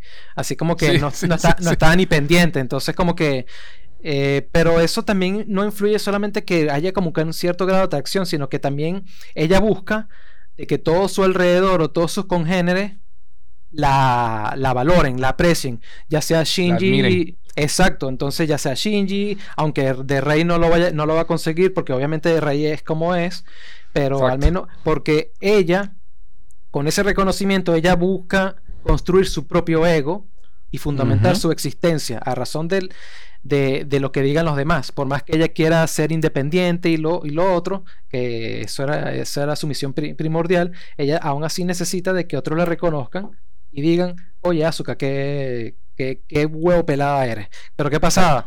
Terminan reconociendo a Shinji, que Shinji, si te pones a pensar, es tremendo cheater, porque al final el, su, su nivel, sus niveles de sincronización eran gracias a porque el, EVA 01 estaba más o menos fusionado con la mamá. Entonces tú te vas, tú te, pones a dar cuenta como que coño, de bola, un niño y su madre, coño, como, o sea, se van a conectar de una mejor manera que los otros. Pues el, el, el 00 probablemente sea la misma imagen, a la misma imagen de Rey. Por eso tanto al principio había conflicto. Eso lo, a veces me lo ponía a pensar, coño, ¿y por qué Rey cuando hacía los test, los test runs del 00 habían tanto problema y, que, y la violencia y la vaina? Te pones a pensar, coño, coño, te das cuenta, si tú pones dos existencias iguales en un mismo lugar, va a haber conflicto porque se repelen. Y por eso siempre había el 00 emitía esos momentos de violencia. Claro, tú metes, a, tú metes a Shinji en la ecuación, entonces ya ese momento de conflicto empieza a, empieza a desistir, porque Rey, gracias a Shinji, empieza a generar su propio ego, su propia identidad, y ya eso empieza a diferenciarla de, de Yui, de Yui como no, no clon Yui, no, no copia de Yui, sino Rey como persona. Y eso lo, lo, lo compruebas en un episodio que empieza a preguntar, ella misma se empieza a preguntar, ¿quién eres tú? ¿Quién soy yo? Ah, tú eres rey. Ajá, pero ¿qué rey? Ah, y empieza ese debate psicológico que es el primer episodio que te empiezan a bombardear de psicología. Exacto. Ahí, que te das cuenta que, ah, coño, mira, Rey está empezando a desarrollar un ego, una personalidad, una, identidad. Ya no es una muñeca, como la llamaba Soka. Exacto. Eh, eh, sino que tiene, es una persona. Y claro, y, y, eso es lo que te quiere decir, y es lo que, una de las cosas que la serie plantea, es que tú necesitas de tu entorno y de otras personas y la interacción con los demás para crearte como persona. Tú no puedes, no, no- nadie es una así isla en sí mismo, como dice aquel poema tan famoso, ¿no? Eh, de John Así Donne. El, eh, eh, necesitas la interacción con los demás y eso es lo que te cre- crea tu ego, lo que crea quién eres. Así porque es. es. como te, es como te ven los demás, como te ves tú, y todo eso va creando tu personalidad. Va crea- Entonces, Así claro, lo, interesante lo interesante de Rey eh, en particular es eso, lo que tú dices, que eh, llega un momento en que Rey empieza a crear su personalidad y empieza a alejarse de Gendo, eh, de, Ikari, de Gendo. Ikari en un principio, y, y acercarse más a Shinji. Así es. Y al punto de que, bueno, en, en un punto en la serie, ella se sacrifica para salvar a Shinji y muere. Así es. Así es. Y de, y de pronto en el, y de pronto en el siguiente episodio vuelve a aparecer y tú dices, pero ¿qué pasó aquí? Pero resulta, y- y res- pero resulta que esta es otro clon, es otra Rey, que no tiene los recuerdos de la Rey que murió. Ahora, si te, es si donde- te fijas, Rey es una, un personaje que está lleno de muchos simbolismos, Sí, de muchos misterios, vamos a llamarlo así. Pero que si te pones a, leer un poco así como que... No muy a leer lo que dicen otras personas en un foro, pues yo todo lo que te estoy diciendo no lo leí en un foro, lo he, lo he analizado o pensado cada vez Claro. que he visto la serie. Si tú ves, por ejemplo, re- rey en japonés significa, puede significar varias cosas. Cero o nada, puede significar agradecimiento, dependiendo de cómo lo combines los kanji, por supuesto. Puede Claro. significar también espíritu o fantasma. Y puede significar también, si no mal recuerdo, como una especie de, de- de- como que eres una persona metodológica, me- meto- eh, que siempre sigues una metodología. Que si te sale esa metodología, como que algo te, algo te, no te cuadra. Claro. Nos- nosotros podríamos clasificar al rey en diferentes fases. Al rey al principio era la nada, porque ella sencillamente era nada. Eh, eso incluye la primera rey, la que mata, que por cierto no lo mencionamos, la, la mamá de Ritsuko mata a la primera rey en un arrebato Ajá, de, cuando, de- era, cuan- cuando era niña. Exacto, en un arrebato de ira. Y eso te Sí. pone, te, te, te responde a otra pregunta. lo del por qué Rey era una niña en ese entonces y no la pusieron como una adolescente de una vez para hacer los test o hacer la- las adaptaciones. Era por, Ujú. ese, por ese mismo, por ese mismo eh, factor de que cuando pudieron recuperar su, su esencia del LCL, ella como que tenía esa, o, es- o esa es mi teoría, por supuesto Mm. logró, lograron reconstruirla como, como una niña o generar su copia como una niña. Y ella en el LCL, las copias que- generan, o los... No eran las copias, ¿cómo es que es el, el- el término en español? Vessel. eh, su... Lo- lo- las crisálidas, los, sí, los receptáculos, de- los, los cuerpos que son. Los cuerpos que son los receptáculos del espíritu se quedaban ahí, no, no hacían nada, pero aún así seguían creciendo. Y fueron, form- y, y fueron usadas para otro tipo de cosas. Porque ellos no, eran Exacto. solamente un cuerpo y, y- y no un espíritu. Es muy. De verdad que el personaje de Rey es muy, muy. es- es- yo incluso es mucho más complejo que Shinji Sí, en, es- sí, en sí, ese sí. respecto. Pues incluye, Sí, no. tienes muchos factores, el factor mamá, tienes el factor como personaje, tienes que perso- eh, factor como piloto de Evangelion, tienes el factor de que sus interacciones con, con Gendo y Shinji y su papel al final de la de, de toda la de la historia, de la historia. Sí. Exacto. No, y, y volviendo a Atsuka, eh, ella tiene también el, el- este, este, esta, esta cuestión, porque tú comentaste hace un rato que, que el, el alma, o digamos que la esencia de la mamá de Shinji está en su Eva, en el Eva 01, Ajá. y que eso lo hace un poco cheater, ¿no? Que hace trampa. Pero no olvidemos que también es canon que en la unidad de Evangelion 2 también está parte del alma de la mamá de Ahsoka. Así es. Y, y esa es una de las razones por las cuales solo los que han nacido después del segundo impacto pueden pilotear los EVAs, porque los EVAs están construidos a base de Lilith. Así es. En- entonces, eh, dentro de ese líquido están eh, esta- eh, las madres de estos niños Así es. este, que murieron en, en- en el interín. Y de hecho se, se cuenta o se deduce según la serie y películas y videojuegos y todo lo periférico que ha salido, que la parte maternal de la mamá de Atsuka eh, fue absorbida en un experimento de contacto con el Eva, como pasó con Yui, pero que Kyoko, que es la mamá de, de, sí sobrevivió cuando, cuando Yui no. Pero salió viva de eso, pero perdió algo de su esencia y eso fue lo que hizo que eh, un- creó un daño psicológico en ella y terminó suicidándose.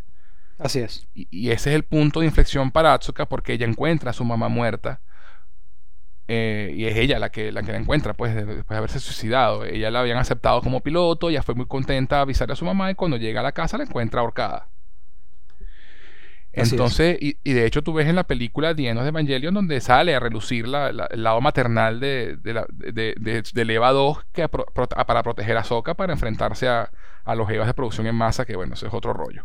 Ahora, te voy a hacer una pregunta que se me acaba de ocurrir justamente, no lo había pensado, pues justamente lo que acabas de mencionar.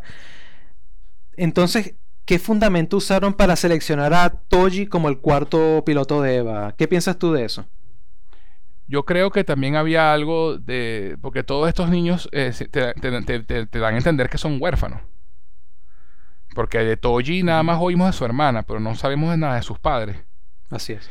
Entonces yo creo que eh, los posibles candidatos a pilotos son niños huérfanos nacidos después del segundo impacto, que de una u otra forma están conectados con NERV. Por eso es que NERV tiene esta escuela, eh, ese, ese, salón en particular en esa escuela, donde después nos enteramos que todos los niños que están en ese curso son posibles candidatos a piloto. Exacto. Entonces yo creo que es por allí. Ah, es por allí la cosa. Puede ser. Porque son, esa, es una de las cosas que la serie no explica, ¿no? Que te lo deja todo así como, no, no, ahonda en esas profundidades. Sí, a tu interpretación. Sí, a mi interpretación, exactamente. Este, y bueno, entonces ya aclarado, estos son los personajes como principales, ¿no? Kaji, que tiene esa conexión con Ritsuko, Azuka y Misato, especialmente con Misato. Una de las cosas interesantes de él, para hablar de él un segundito, es que él tuvo esta, relación con Misato en la universidad y fue muy intensa y te cuentan que ellos estuvieron encerrados en una cabaña no sé cuánto tiempo y casi que nada más tirando y ya. Este, el, sexo era una, forma de Misato de no lidiar con, con sus traumas. Exactamente. Y hubo un momento en que Kaji fue el que paró, ¿no? Y, y, Misato, y Misato también. Y terminamos esta relación así, lo cortaron por lo seco. Y de hecho hay un episodio muy arrecho en, la serie donde Misato se emborracha y, y, borracha le confiesa a Kaji, mira, que me recordabas a mi padre. Y en un momento empecé a acordarme a mi padre y, no pude lidiar con eso y no pude, me tuve que ir porque yo, porque yo soy patética y a la tipa se, se, le quiebra esa máscara que tiene y él está allí. Ajá. Sí, sí, esa parte fue, fue bastante eh, interesante como ella ya desiste de mantener la, la máscara de, de no querer reconocer que tiene problemas y que la razón por la que se separaron, porque ella, ella fue la que dijo que la que quería terminar con él fue ella por esa misma, por ese mismo miedo, por ese mismo descubrimiento de que mira, vi a mi padre en ti y, sencillamente eso no lo quería. exacto. Entonces ellos retoman su relación después en el presente de la serie. Y, y, él, nos enteramos que él está trabajando para Nerv, pero al mismo tiempo es un doble espía, para The Seal.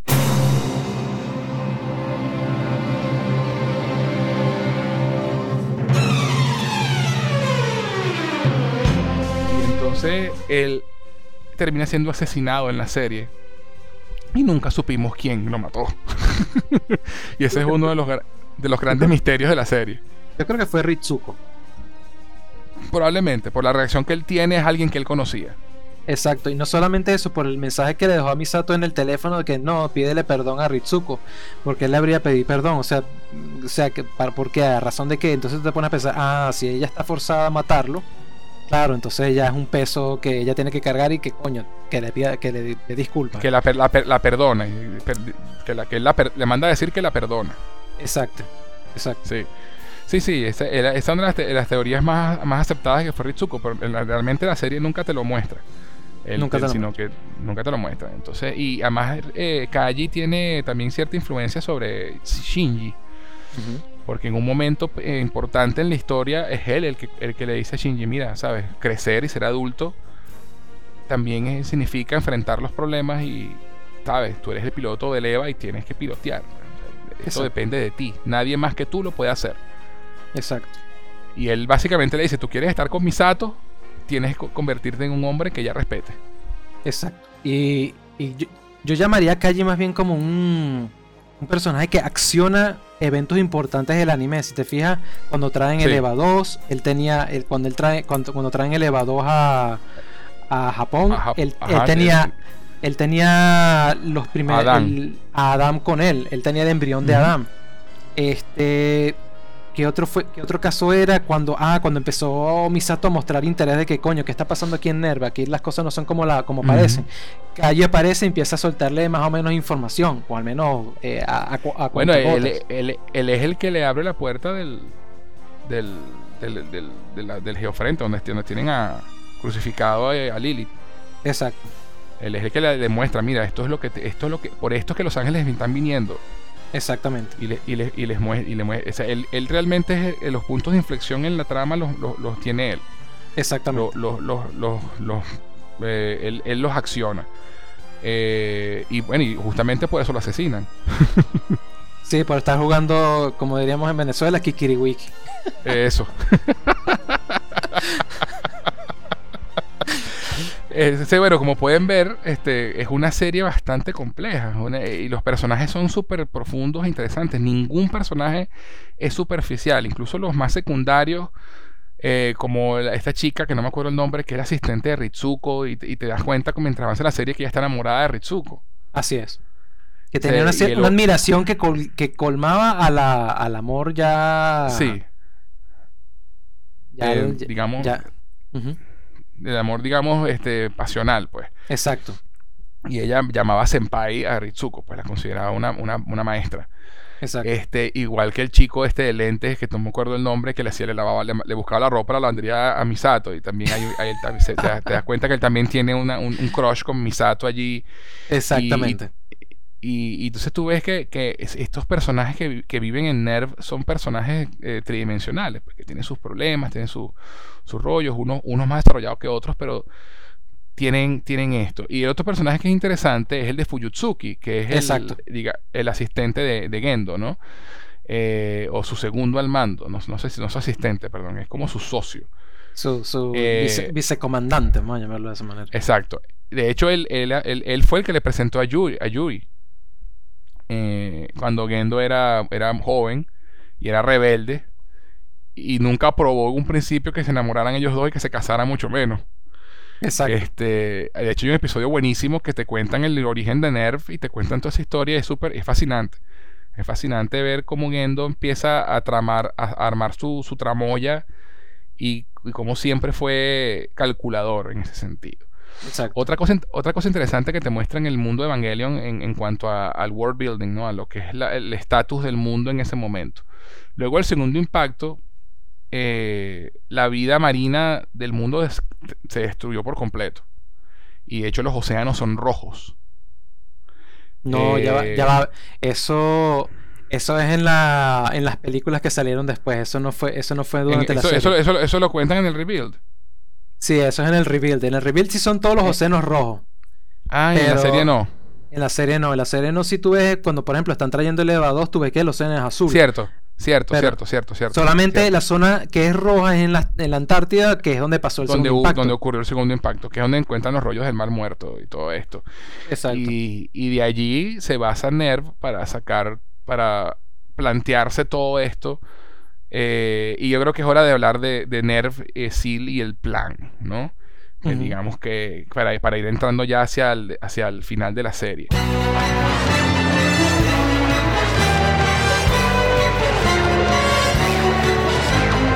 Como dijimos hace un momento, eh, SEAL era, digamos que por un lado, la, per- la- la entidad que financiaba a NERV y la que, y la que le daba, y la que era lo- la que le decía que tenía que hacer, ¿no?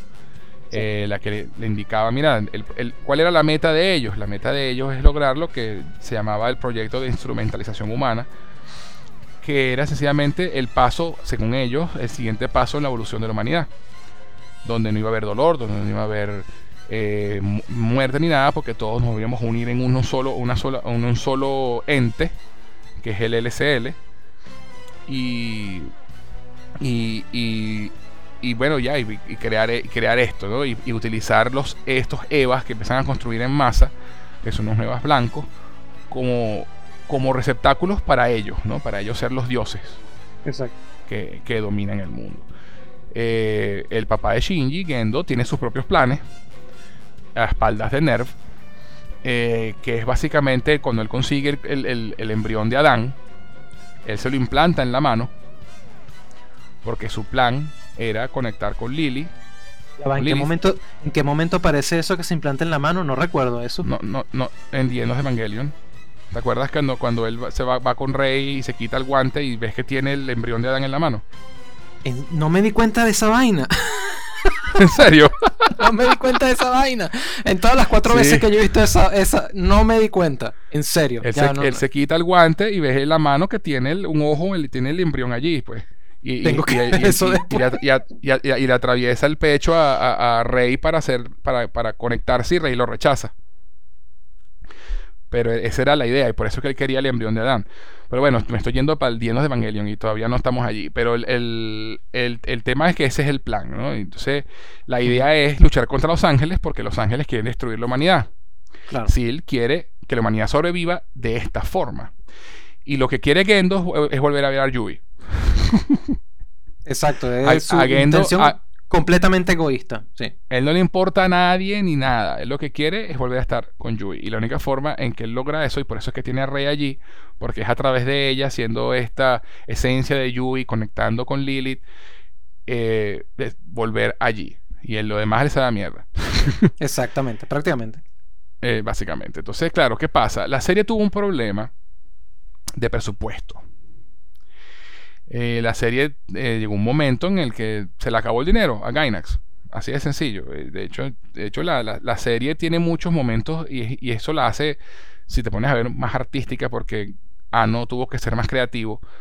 Eh, y tú ves, la serie tiene muchos planos largos donde no hablan los personajes, muchos silencios Sí. Mu- muchos momentos de, muchos momentos de miradas y esto es sencillamente por un tema de presupuesto o sea, no, no, no les alcanzaba el dinero de, por sí el anime por, desde que se creó y se concibió eh, tiene mucho de esto no porque bueno era no había mucho dinero en su momento cuando empezó y se convirtió en una costumbre en animar de esa forma Ahora, pues, con más presupuesto se hacen animaciones mucho más complejas. Pero en un principio siempre fue así.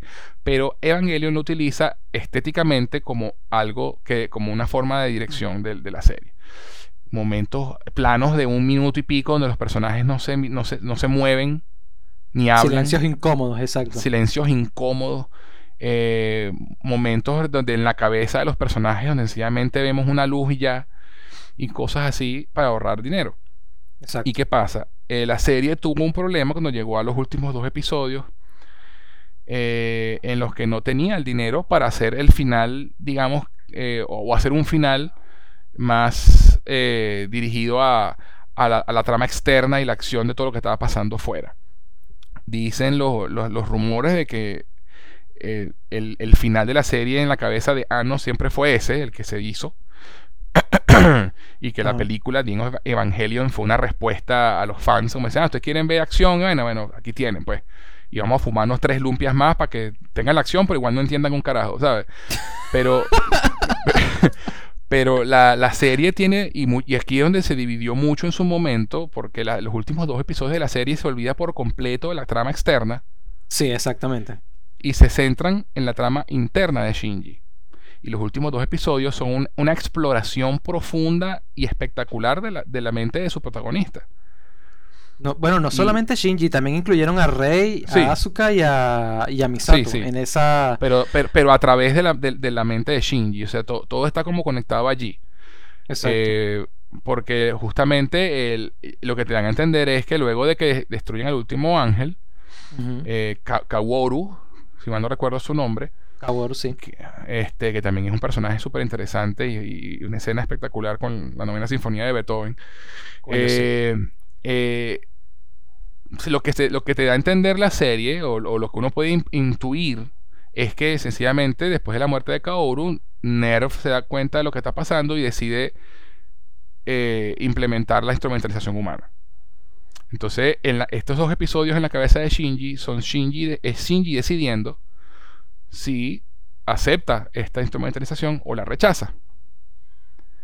Porque eh, es, es lo- es- por lo menos lo que yo puedo interpretar, ¿no? Porque el, el- el- todo el tema va, va de que Shinji es el que tiene que tomar la decisión. Que tú dijiste hace un rato que, que, que- tú dijiste hace un rato que Rey al elegirlo a él por encima de, de- de- de Gendo le da las herramientas para que él tome una decisión.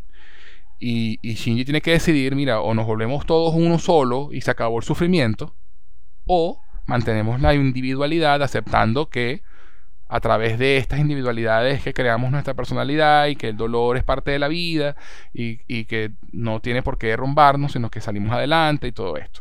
Exacto. O sea, él, él tiene que tomar esa decisión. En la- el final de la serie, es- esa decisión la vemos interna. Él, él se evalúa a sí mismo, los otros personajes se evalúan a sí mismos y lo evalúan a sí mismos eh, con, eh, con respecto a él. Y él, él toma la decisión al final de no implementar la instrumentalización, en rechazarla, en crear, en dejar que el mundo siga como, como, como está, en- este, cada quien en su individualidad y acepta, aprendiendo a aceptarse a sí mismo y aprendiendo a, querer- a quererse a sí mismo. Y, y lo, lo que, lo que lo interesante es eso, pues de que a pesar de que Evangelion no es una serie necesariamente inspiradora, porque es bastante depresiva, Sí. Lo eh, es, lo es. porque tiene un, un protagonista como Shinji, personajes emocionalmente rotos. Pero eso, eso es un espejo, porque nosotros también tenemos momentos bajos, también tenemos momentos de inseguridad y cometemos errores. Pero, irónicamente, la obra como tal no es depresiva, tiene un mensaje positivo, por lo menos al final de la serie. No, no nos metamos en la película todavía. Luego de los 26 episodios de la serie, tiene un mensaje final sobre el amor propio, sobre liber- liberarnos de eso que nos ata a nuestras penas, ¿no? que es parte del proceso de crecer y madurar. Así es. Entender, entender que no estamos solos. Entonces, tiene ese final que, bueno, eh, en- a mí me encantó. En su momento también dije, ¿What the fuck? ¿Qué es esto? Pero después, cuando lo, cuando lo vuelves a ver y te das cuenta de todo lo que viene arrastrando esto, te das cuenta, sí, mira, Shinji aprendió. El arco de Shinji se, se, se completó. Exactamente. Y, y a mí particularmente me encanta ese final. A pesar de que no vemos la acción y no vemos todo lo que está pasando afuera de la cabeza de Shinji. Eh, pero a los japoneses no les gustó mucho el tema, ¿no? Y, y bueno, Ano, Anno recibió me- amenazas de muerte. ¿En serio? Yo no, me- yo Casi. no sabía eso. ¿No, sa- no sabías eso? No sabía Ah, esa vaina. Sí, sí, los japoneses, la muchos de los japoneses se arrecharon, eh, amenazaron con quemarle las oficinas. Una cosa, pero terrible, terrible. No sabía eso. Increíble. Sí, sí. No, a veces hay personas que se toman las cosas muy, muy a pecho. Sí, sí, Aunque- sí, sí. Aunque, Ajá. Tú- como tú dices, yo también, yo también tuve esa impresión, ah, como que los últimos dos episodios, aunque desfasado obviamente, pues necesitas The End of Evangelion para hacer todo un, un conjunto y decir, ah, ok, vale, ahora esos dos episodios tienen sentido.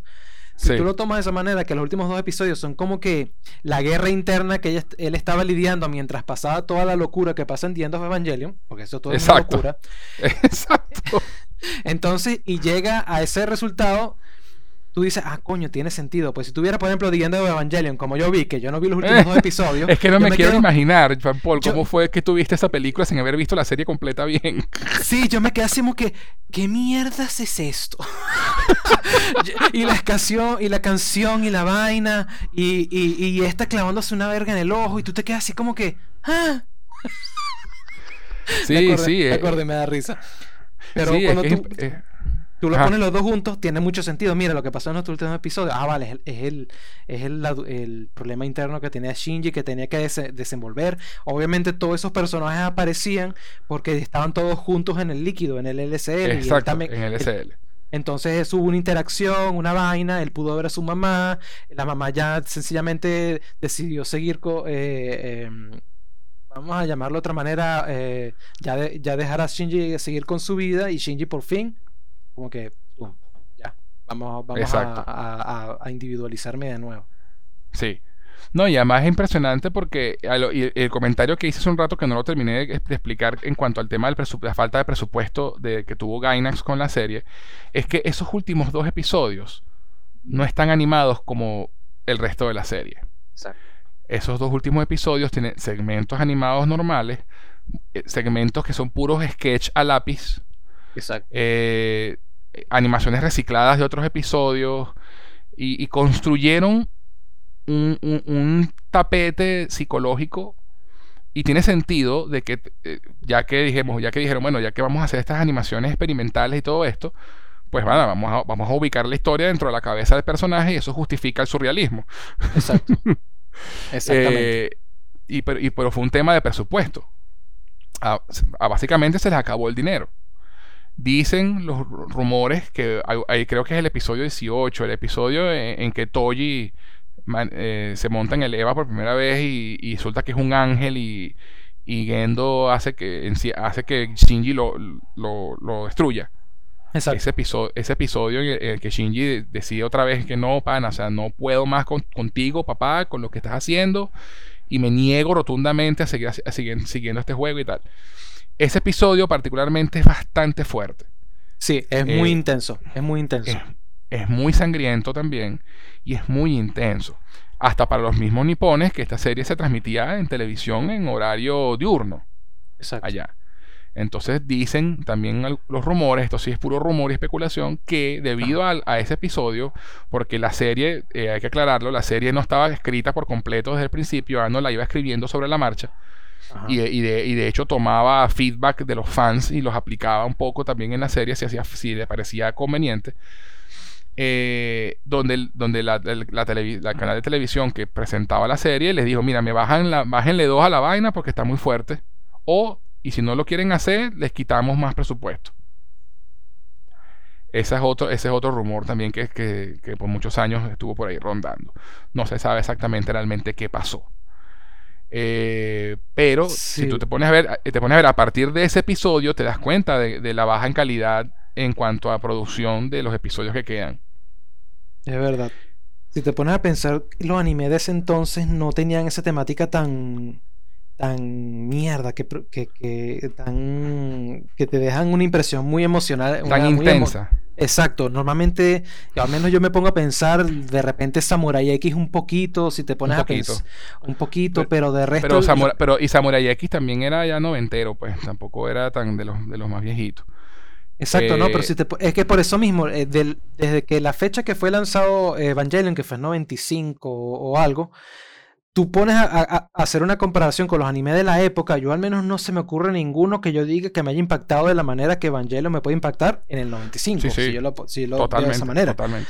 De repente, por eso digo, Samurai X con el tema de, de mm, eh, eh, Saito Hajime cuando pelean contra él o con Shisho cuando pelean contra él, pero de resto Ajá, no es-. Sí. pero no, de resto no crea ese impacto como, como en Eva- Evangelion, que te deja así como que, what the fuck. Y por eso No. es que decimos que, que esta serie fue un antes y un después, pues, porque Exacto. no se, no se había visto a, este, a ese nivel. Sobre todo, y, y más, y más aún a nivel televisivo, ¿no? Que era una serie, recordemos que era una serie de televisión, no era una Exacto. película. Exacto. eh, a ese nivel que de complejidad, pues, y de y bueno, y por, y por eso eh, fue reconocida en su momento, o sea, no fue, no esto es, no es que una obra que fue menospreciada y, y, y alabada luego, no, no, en su momento fue Exacto. reconocida y de hecho tuvo muchos premios, eh, pero no era algo que no se había visto. Exacto. Y, y entonces eh, el, el- el terminar la serie de esa manera decepcionó a muchísima gente, ¿no? Porque se esperaban, la serie iba por un, en- en- de una forma, contándose de una forma, y te lanzan estos dos episodios surrealistas, eh, do- donde la resolución es interna y no externa, y lo dejan ahí. Exacto. Mucha gente dice, bueno, pero ¿qué pasó con Nerf? ¿Qué pasó con Misato? ¿Qué pasó con, con, con Seal? ¿Y, y, y qué- eh, what? Sí, dejaron Entonces- un tremendo cliffhanger, así como que abandonaron la serie y, y obviamente la reacción, como tú dices, no me esperaba que fuera tan violenta, pero sí, Sí, es fue, sí lo fue, sí lo fue. Y de hecho, hay unos segmentos, si no, si no, si no recuer- si recuerdas en The End of Evangelion, hay un segmento en el que usan footage, imágenes reales, y te van mostrando como imágenes de letras y cartas, eh, así rapidito, así fotogramas cortos. No sé si recuerdas eso. No, no me suena la verdad. Este, hay un momento allí donde hay, donde hay un, a mi- a mi- más o menos a mitad de la película, sabes que la película también está dividida en dos partes, como si fueran los verdaderos episodios 25 y 26. Exacto. Este, eh, en ese break entre uno y otro hay un segmento que es como con gente real y muestran las calles de Tokio y no sé qué. Exacto. Y, hay- y hay unas- unos flashes de letras y resulta que son flashes de algunas de las cartas de amenazas que recibió. Así, eh, en serio. Y de, y de aquí a no, sí, ya, no. Ese tipo, este tipo, ¿sabes? I don't care. I don't give a fuck, decía el tipo, no me interesa nada. Ah, ustedes me amenazan de muerte. Bueno, yo voy a poner un par de las cartas ahí, un par de fotogramas ahí en mi película para para mentarles la madre y mostrarles el dedo medio. Eh, y, y bueno, este, tanto fue el tema que, que Ano decidió, pues bueno, vamos a hacer, vamos a, a con- a culminar la historia. Vamos a hacer una película que se llamó El fin de Evangelion, The End of Evangelion, Eh, y en esta película, pues se iba a contar la historia, la parte externa de la historia. Y de hecho, la, película arranca justo después del, capítulo 24 de, la serie, la muerte de Kaoru. Y Sil decide, ¿sabes qué? este carajo nos está jodiendo. Y mandan al ejército a invadir Nervia, a matar a todo el mundo en esa vaina.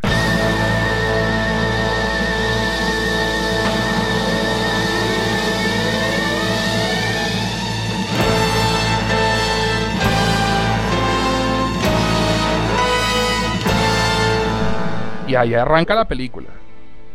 Exacto, y, eh, porque sí, al final lo que ellos buscaban era, como dijimos antes, eh, crear la instrumentalización humana, que era lo de juntarnos a todos en el LSL y tal, y, eh, que no, hubiera más, no hubiese más diferencia, más dolor y más juntarnos todos en uno solo.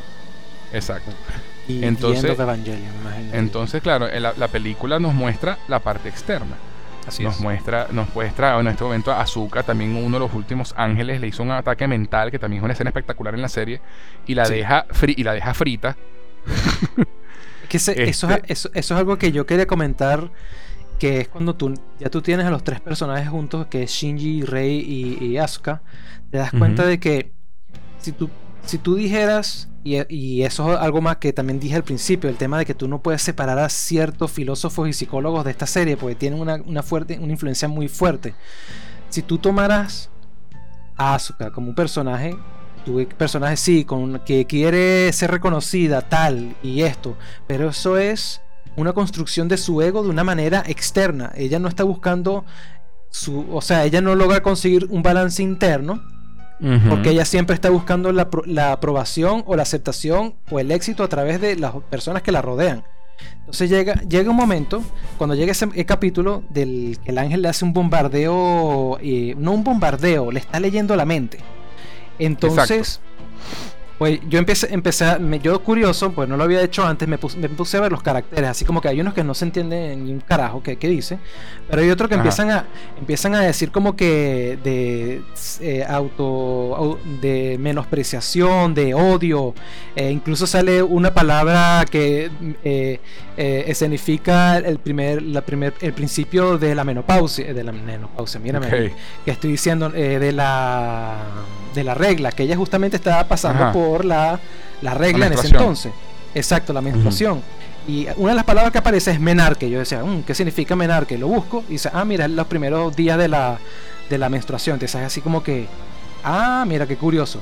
O sea, las imágenes, que las imágenes que te muestran en ese episodio, aunque para algunos parecerán vainas locas, no, son en verdad mensajes como que esta es la información que están tomando de ella, el odio, la situación de su, de su cuerpo, que probablemente ella estaba pasando por dolor, eh, el tema con la mamá, el tema del suicidio de la mamá, y todo eso está eh, resaliendo que ella lo había enterrado debajo de su ego, debajo de su personalidad toda, eh, yo me quiero comer al mundo y me tienes que reconocer por ello. Entonces se quiebra, quiebran el ego de ella. Sí, señor. Eh, y ella al final, como lo dicen orgullo, pero en verdad el, eh, el, orgullo fue un recubrimiento que protegía su ego. Su ego, no ego, ego no me refiero como que, ay, esa persona sí tiene ego, o de ególatra, o no, el, el, ego, el ego a nivel de psicología. Exacto, el, el, ego existencial que es el que le da forma a tu espíritu y a tu alma para que tú seas la persona que eres por las experiencias y todo lo, todo lo que ya hemos mencionado. Y llega ese momento, la, la quiebran entonces ya Asuka pierde, pierde su identidad, ya recordó todas esas situaciones con la mamá, pierde la sincronización con el Eva porque sencillamente le recordaron todas esas emociones de oscuras y, que tenía bloqueadas y enterradas. Exacto, que antes fluían porque las tenía enterradas, como tú dices, pero ahora que resurgieron, como que mira, ya las cosas no son como así, tú ahora tienes que lidiar con tu mierda. Tanto que criticas a Shinji de que, de que escapas y de no sé qué vaina, y mírate, tú también escapas y enterraste a tus, tus, propios muertos y mira, te los vamos a resaltar. Entonces los ángeles ahí están también cumpliendo un como que un proceso de limpieza, vamos a llamarlo de esa manera, un proceso de limpieza emocional y psicológico de muchos de los personajes. Rey, desde su punto de vista, eh, generando un ego. Shinji, adaptándose, porque el Shinji es una persona con muchos problemas, pero lo que él ha experimentado o de lo que hemos visto, él es un personaje que se logra adaptar mucho, aunque termina huyendo tarde o temprano, se logra adaptar mucho a las circunstancias y por eso como personaje es, el segundo más importante después de Rey, porque logra ajustarse a las circunstancias de una manera hasta que llega a la situación con Kaworu, que es la primera persona que realmente le dice, mira, te quiero. Aunque para muchos que, con el que con el que conecta, con el que conecta realmente. Exacto, que, realmente genera una conexión que Misato no supo lograr, que Asuka logró pero de una manera muy tergiversada, que Rey logró pero de una manera muy, muy subconsciente. Exacto. Pero Kaworu fue el primero que dice, coño, qué bueno que existas, te quiero. Y el carajo, ¡Ah! nunca he recibido eso, eso en mi vida, la primera vez. Y obviamente el carajo se, se, abre inmediatamente con él. Y cuando. Además, que, además que, disculpa que te interrumpa, pero es que eso, que comentas, eso que comentas es importante porque hay un episodio en el que su papá lo felicita después de una misión, ¿no? Exacto. Y, y, y es primera vez en su vida que él escucha palabras positivas y, y de felicitaciones de parte de su padre. Exacto. Y, eso lo afecta muchísimo eh, y, eh, a nivel positivo en un comienzo, ¿no? Porque él dice, mira, ya, ya ahora, entiendo eh, por qué piloteo el EVA, porque quiero que mi papá me quiera. Exacto, y, es así, y es normal en un adolescente, quiero que mi papá, mis padres me quieran, es, normal. Sí, sí, sí. Pero como tú dices, Kaoru es el primera, primera persona que no está conectada con él como familia, que lo está conociendo apenas y le dice eso, mira, eres especial, qué bueno que estás aquí conmigo, te quiero. Y, para una persona que necesita tanto sentirse validado por alguien, porque ni siquiera es por, los demás en general, una persona que conecte con él para él es suficiente pero que conecte con él de verdad, no que sea por, obligación, que yo creo que él siente que Misato lo hace por obligación, Así es. Porque, es su, porque es su jefa. Eh, la, la, conexión con Rey es tan sutil que yo creo que él no se da cuenta y creo que es más la influencia de él en ella que de ella en él. Eh, y, y, Ahsoka no tiene las herramientas para, para, realmente conectar con alguien más porque ella no tiene, eh, ella, ella está vacía. Sí, ella, ella ha, ha, tenido que valerse por sí misma tanto tiempo que cuando llega el momento de que, mira, tienes a alguien con el quien conectar, no lo sabe hacer o lo hace mal y lo que causa es más rechazo que, que aproximación. Exacto, que hay más, varias oportunidades en la serie donde ella lo intenta besar y después le sale con tres patadas y groserías porque él, no reacciona como ella espera. Este, y, mil, y un cosas que hacen que no conecten. Pero Kaworu sencillamente se lo dice, sin tapujos, sin, sin agendas personales, sin nada. Exacto. Te quiero, te quiero. Y eso para él le vuela la cabeza, pues. Además que es muy interesante, muy interesante porque resulta luego que Kaworu es el último ángel que, había, que, había, que fue enviado por Cell, por, por Cele, a, como agente infiltrado a, pues a destruir, a llegar al Geofrente y tomar a Lily y, matar a todo el mundo. Pero Kaworu conecta con Shinji y al conectar con Shinji se da cuenta y dice, mira, pero los humanos no, no ¿por qué los vamos a destruir? Ellos son capaces de muchas cosas buenas y, son capaces de amar incondicionalmente yo creo que les, tenemos que darles otra oportunidad. Y traiciona a Sil. Y deja, que... Shinji, y deja que Shinji lo mate. Exacto. Y esa es la gota que derrama el vaso para Sil y ahí es donde envía las tropas paramilitares a, destruir a destruir eh, eh, eh, ay se me olvidó el nombre de la de, Nerf a destruir Nerf. tú nunca te has preguntado por qué Rey estaba ahí y pero no hizo nada ahí dónde cuando. Ah, cuando Kaworu. Sí, sí, Exacto. Ella, verdad que te muestran que ella está ahí flotando viendo todo. Nunca me lo, ahora que lo piensas, no lo había. O sea, lo, sabía que estaba allí, pero nunca me lo planteé. ¿Tienes alguna teoría al respecto? Yo. Yo pienso que ella. Ella estaba presente porque quería evitar que Kaworu generara el tercer impacto directamente, porque el Kaworu estaba yendo a generar el tercer impacto. Pero, obviamente, pero obviamente con la situación con Shinji, él cambia y él no quiere que Shinji muera, él, quiere que Shinji continúe viviendo. Pero entonces, pues si tú te fijas antes de que toda esa situación, cuando eh, Shinji estaba peleando con el Evado, que en el, en el comando central estaban diciendo, no, que hay otro, ahora hay otro ángel, no, no, no lo podemos identificar, ah, ya desapareció era posiblemente que Rey estaba yendo para evitar el, tercer impacto, precisamente por eso, porque ya ella como, como persona, por, sus experiencias, porque eso es algo que a mí siempre me da curiosidad las primeras, las primeras veces que la vi. Yo no entendía, pero ¿por qué Rey porque Rey recuerda más o menos cómo son las cosas si son clones. Por eso la teoría del clon no, no, es válida, porque si ella fuera verdaderamente un clon, ella sencillamente no hubiese jamás hecho conexión con Shinji en The End of the Evangelion, no hubiese generado ese cambio de, decisión, hubiese apoyado a Gendo y Gendo hubiese generado la, instrumentalización y, él estuviese con Yui. Pero no. Exacto. Rey, la tercera Rey recuerda sus experiencias con la primera y la segunda Rey porque sencillamente el LCL o, su cuerpo lograron transformarlo y ella tomó esa, experiencia. Entonces recuerda, ah, mira, eh, probablemente soy la tercera, por eso ella sabe que es la tercera. Sí, porque ella, tiene, ella tiene esas experiencias y recuerda, obviamente es una nueva persona, su ego no está generado. Los recuerdos están, exacto, los recuerdos son fragmentados. Pues. Exacto, pero los recuerdos están. Por eso ella al final, aunque hayan interactuado, ¿qué? Días, una semana, ella al final decide por, por Shinji y no por Gendo. Por eso, porque precisamente por eso. Y esa es la razón por la que ella estaba ahí, para evitar que Kaworu hiciera algo estúpido, pero no tuvo que hacer nada porque Kaworu sencillamente optó por, por Shinji porque no quería que él muriera.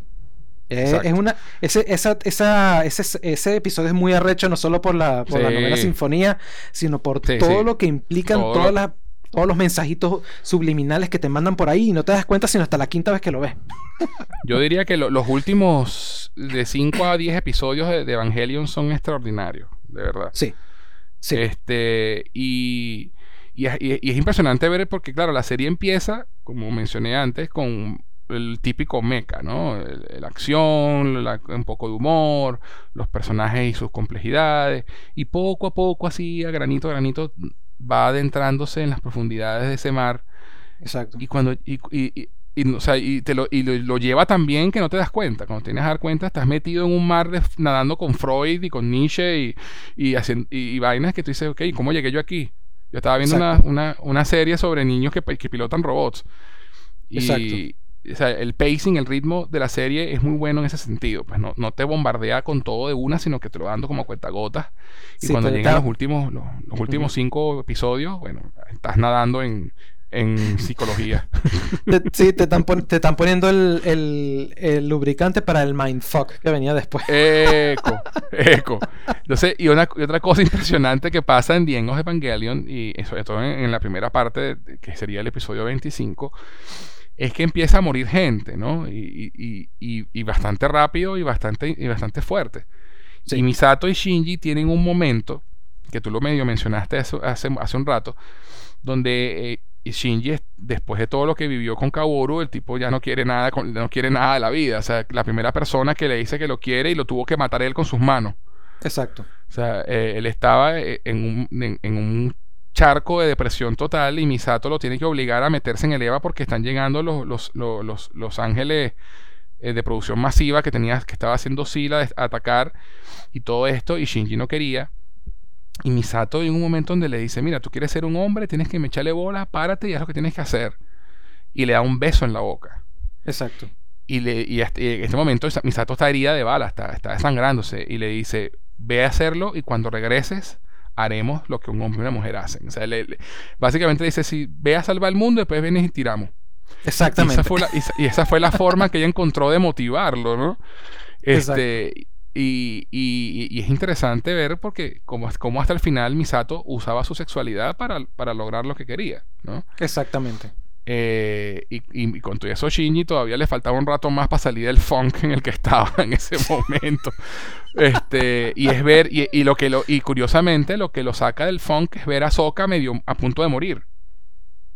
Exacto. Porque, porque, porque Ahsoka despierta de, su, de, su, de su rollo que tuvo con el ataque del ángel en su mente y se enfrenta al, a, a los EVA de producción masiva y la, la, parte de la mamá de, de Ahsoka que está en, en su Eva sale a relucir y Ahsoka recupera esa confianza que ella tenía. ¿no? Recupera ese, ese yo sí puedo y yo soy la mejor y, y, empieza, una escena espectacular de paso porque con esta película se tuvieron presupuesto para animarla hermosamente bien. Sí, eh, y, y, empieza a enfrentarse a, a, a, estos ángeles y los destruye. Pero resulta que estos ángeles se, se regeneran. Y entonces los ángeles empiezan a crear el tercer impacto. Empiezan a armar el árbol de la vida, más todo un tema con la, la, iconografía religiosa que tiene la serie, que, lo mencionamos por encimita, pero las explosiones son en forma de cruz y un poco de cosas más, ¿no? Sí, cuando el, árbol, de Sephiroth, creo que se llama ese...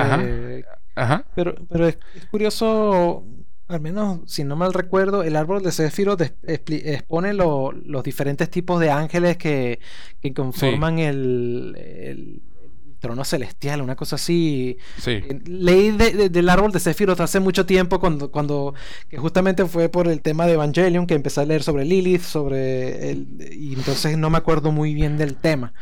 Entonces, como que. Tiene, tiene, tiene que ver con la iconografía hebrea, más que la cristiana. Exactamente. Y entonces a partir del árbol de Sephiroth, que es el tema, entonces saltan al árbol de la vida, que es otra cosa. Eh, te lanzan un, bombardeo de información de manera en, segundos y tú tienes así como que, Dios, ¿qué es esto? Es una, eh, es una mezcolanza allí, un melting pot de, referencias religiosas y psicológicas y filosóficas. exacto. Eh, y entonces ese momento Azuka muere, básicamente, la impalan eh, porque no puede más ya, y es ahí donde Shinji tiene la reacción violenta y despierta de, ese letargo de verdad. Y allí es donde empieza el tercer impacto.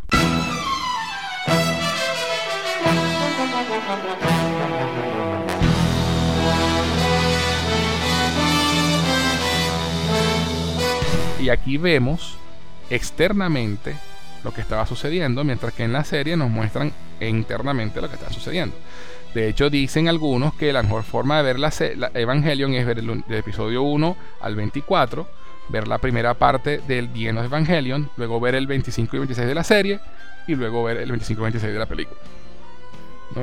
Y, hay como un complemento allí. Eh, porque justamente la película te muestra la parte externa, te muestra cómo todos van destruyendo, convirtiéndose en el LCL. Todos los personajes empiezan a desaparecer y a formar parte de este líquido. Y tú ves además una toma hermosa que es donde suena esta canción burda de loca. Eh, y tú ves como todo en el, mundo entero se empieza a convertir en LSL. Y ves la, esta rey gigante que se, porque el rey se fusiona con Lily y crean una super rey. Y, y, entonces tú dices, estás viendo toda esta iconografía y tú dices, wow, qué arrecho. no, entiendo una no, entiendo una soberana mierda, pero qué arrecho. Sí, sí. Entonces, claro, cuando tú piensas, cuando vuelves entonces al tema de que ves los episodios de la serie y, la parte interna, entonces todo, todo tiene sentido, ¿no? Eh, te das cuenta que en ese momento internamente Shinji está tomando una decisión, está, está viendo qué va a hacer. Porque Rey le coloca, le coloca en sus manos la decisión. Pues mira, una vez más, tú vas, tú decides. O nos volvemos todos LSL y se acabó tu sufrimiento. O cada quien puede recuperar su individualidad.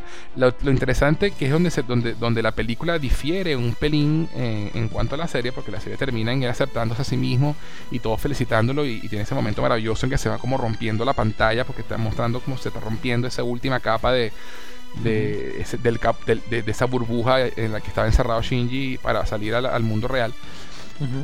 y, eso es, y eso es en su cabeza, pero afuera, cuando, se, cuando, todo, cuando termina todo, lo que vemos es a la orilla, a la orilla del mar rojo eh, a Shinji y a Asuka. Exacto. No vemos a más, no vemos a más nadie. Y vemos a la, a, la, Mega Rey destruida al fondo, hundiéndose en el mar. Y, ese, no, te muestran a más nadie. Están ellos dos allí.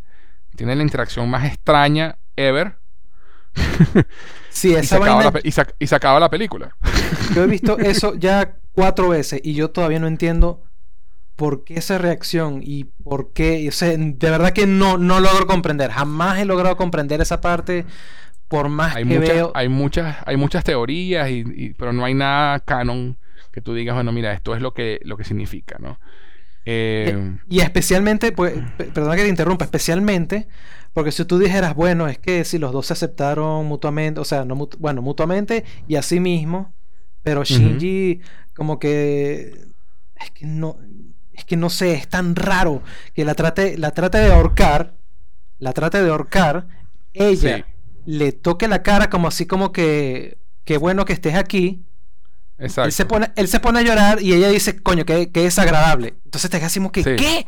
O sea, no, o sea, es una vaina así como que un, desastre de ideas que no sé si es intencional o sencillamente, ay, no, que le digamos acabar esta mierda aquí. y dejaron eso así. no, yo, yo, sé, yo creo que sí fue intencional y, eso fue un fuck you de Ano a todos los que lo, amenazaron a muerte por la serie. Porque quería el cara. Eh, ah, puede ser. Puede ser. Este, yo lo interpreto, yo interpreto eso como, y, y es una teoría que he leído también, como que ellos dos aparecen porque son los primeros que se manifiestan de nuevo, ¿no? Y, entonces, así como Shinji tuvo la opción de manifestarse de nuevo o no, todos los demás también la tienen. Entonces, no todo el mundo va a aparecer al mismo tiempo porque todo el mundo tiene que lidiar con esa misma decisión.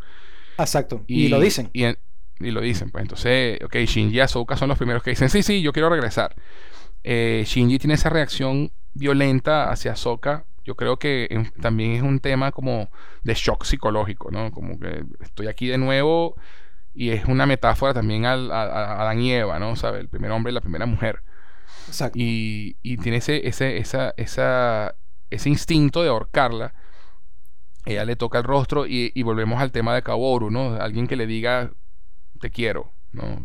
Qué bueno que estás aquí.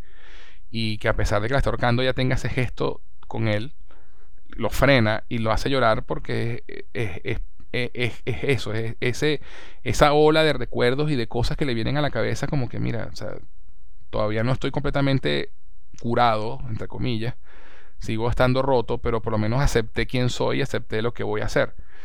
Y yo creo, y yo creo, y esto, y esto es la, la, teoría que leí por ahí que me dio mucha risa, pero no, no está del todo descabellada, Tú sabes que al principio de la película, cuando ella todavía está en coma, hay una escena bastante gráfica en la que Shinji se masturba viéndola. Exacto. Y yo creo que subconscientemente eh, esa lágrima que le cae en la cara le recuerda a ella eso. Aunque ella está inconsciente. Eh, porque, eh, porque dice que es agradable y en otras traducciones dicen que asco, ¿no? Sí, exacto. Hay, un... Entonces yo creo que, que hay algo allí como, como, como de, bueno, mira, sí, esto no, todavía no estamos del todo sincronizados, ¿no? Claro, porque ella, este también tenía un profundo odio hacia, hacia, hacia... Es que, es que eso, esa parte es rara. No, bueno, no es rara. Que ella siempre ha demostrado tener una, una animadversión hacia, lo, hacia hacia los hombres, hacia los hombres en general, excepto con Kaji por a razón de que su, su, intención de querer crecer, pero ella realmente no quería algo como que decir así, yo quiero ser, quiero pasar el resto de mi vida con este hombre, no, ella sencillamente quería un, un una, una prueba de que ya es mujer, pero entonces, entonces coño, se me fue la idea de que lo que quería decir con, con Asuka, el tema, el tema era que ella ella siempre, ella siempre tenía, eh, decía en, ciertas, en ciertos episodios, dijo que ella odiaba a, a, a, a los hombres, a los, a los, bueno, I hate boys en, la traducción en, inglés. Em, probablemente era por esa sencilla razón de que obviamente volvemos al tema del padre, el padre abandonó a, la, mm. los abandonó a ellos, entonces ella tiene ese, ese, rechazo hacia los hombres. Al menos desde el punto de vista de involucrarse realmente de un, a un nivel emocional y psicológico con ellos. Por eso, por eso el, todo el tema con ella y Shinji de, de, atracción y rechazo, de estoy aquí, pero me da rechera como, como te, te maneja. Y probablemente en el final, como tú estás mencionando en esa, en esa teoría, no suena tan, no suena tan descabellada. Capaz tiene cierto sentido. Especialmente si recuerda esa, esa situación, más que todo, obviamente va a decir, coño, qué asco. Sí. Este, fíjate qué interesante. Estoy aquí buscando en internet porque quería, quería leer algo que me había, leído, que había leído en Wikipedia sobre esto. Se lo voy a, lo voy a leer textual, ¿no? Dice acá, en la, escena, en la escena final de The de Evangelion, Shinji y Asuka se han separado de la existencia humana colectiva.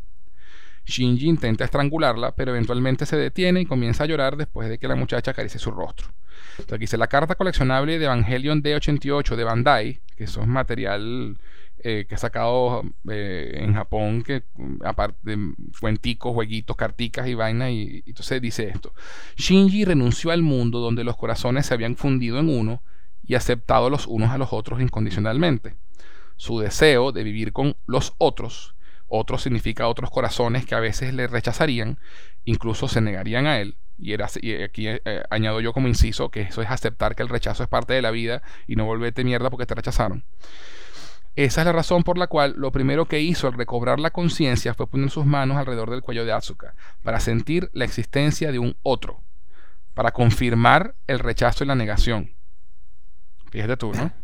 Pero eso es un poco perturbado, así como que eso me recordó a, unos anime que me recuerdo de, de, de, eh, de, thriller, de asesinatos y vaina, que no, sí, es que yo hacía estas mutilaciones para comprobar la vida de la otra persona, así como te quedas así como que... ¿eh? Sí, eh, y, es un tema psicológico, pues, o sea, su reacción de para sentir que hay otro es, es eso, ¿no? Ver, tocarlo y ver que hay vida allí y y, una reacción un poco violenta, ¿no? Y, creo que es un tema también que habla de la violencia con la que nacemos, ¿no? Que nos dan una nalgada y, hay todo un, tema que se puede extrapolar de allí, ¿no? porque es un, como un renacimiento. Exacto. Eh, eh, y entonces, bueno, viene esto, este gesto de acariciarle el rostro, que como lo hizo Yui en esa, en esa secuencia en la película, que le, acaricia el rostro de la misma forma. Y es donde él se ah, detiene, ¿no? Como, como, se detiene y, y, dice, bueno, sí, mira, que hay un afecto, no me están rechazando. Eh, y, entonces pasa esto, esto último, que es lo más misterioso. fíjate aquí que dice, el significado de esta escena final es difícil y ha sido bastante controvertido. No shit. Según un episodio del programa de animes Anime Yawa en el 2005, de un canal de televisión allí, la línea final de Azuka fue inicialmente concebida como nunca querría ser asesinada por ti de entre todos los hombres para nada, que suena mucho a Azoka, ¿no? Sí. Eh, nunca te dejaré matarme. Pero Ano se sintió insatisfecho con la manera en que la voz, la, persona que hace la voz de Asuka declamaba la frase. Al final, Ano le hizo una pregunta a la actriz que, que definió su idea final en esta escena. Y por eso es que viene la teoría de la masturbación que te dije hace rato. Ano le dice, sobre la línea que elegimos, no estoy seguro sobre si debería hablar sobre ello. Al final, Ano le dijo a la actriz Miyamura, porque se llamaba Yuko Miyamura la actriz. Imagina que estás durmiendo en tu cama y un extraño se cuela en tu cuarto. Puede violarte en cualquier momento, ya que estás dormida, pero no lo hace. En vez de eso, se masturba mirándote. Cuando despertaras y supieras lo que, lo que había hecho, ¿qué dirías? La actriz le dice, yo pensé que se trataba de un hombre extraño, pero en ese momento me sentí asqueada. Así que le dije lo que pensaba. ¡Qué asco! Y entonces ella sintió y dijo, pienso lo mismo. ¿Qué tal? ¿Qué tal? Entonces, la actriz de doblaje gringa de Azuka declaró esto. La traducción más extendida de la última línea de The Evangelion es I feel sick, me siento mal o me siento asqueada, que tiene esa doble interpretación, ¿no? Pero la, actriz que hace de Rey Yanami, eh, y, que es la directora de doblaje en, Estados Unidos de la serie y de la película, dijo que preguntó a varios traductores y sintió que disgusting era la traducción más acertada. Exacto. Se, puede, se puede decir que ella está asqueada o disgustada con la situación o con Shinji mismo. Mi explicación favorita, dice la actriz, sin embargo, es esta. Mi marido dirigió el doblaje de la serie de televisión y es gran conocedor de la franquicia de Eva. Él me dice que aunque Hideaki Anno, el creador, el creador de la serie, obviamente parece cambiar de idea frecuentemente sobre qué significan varios elementos de Eva, una vez dijo que el comentario de Azuka, de, sobre sentirse enferma o mal era una referencia a las náuseas del embarazo. ¿Qué? Eso sí da que, eso sí da que pensar, ¿no? ¿Qué? Porque Agno es un ardiente defensor de la idea de que cada persona debería decidir por sí misma lo que Eva significa para ellos. ¿Qué te parece? Así que hay, muchas teorías, men. Pero no, pero es que hay muchas teorías no, no de una fuente, digamos, tú y yo hablando en este momento, sino del mismo, del mismo creador. sí, sí, sí, sí, sí.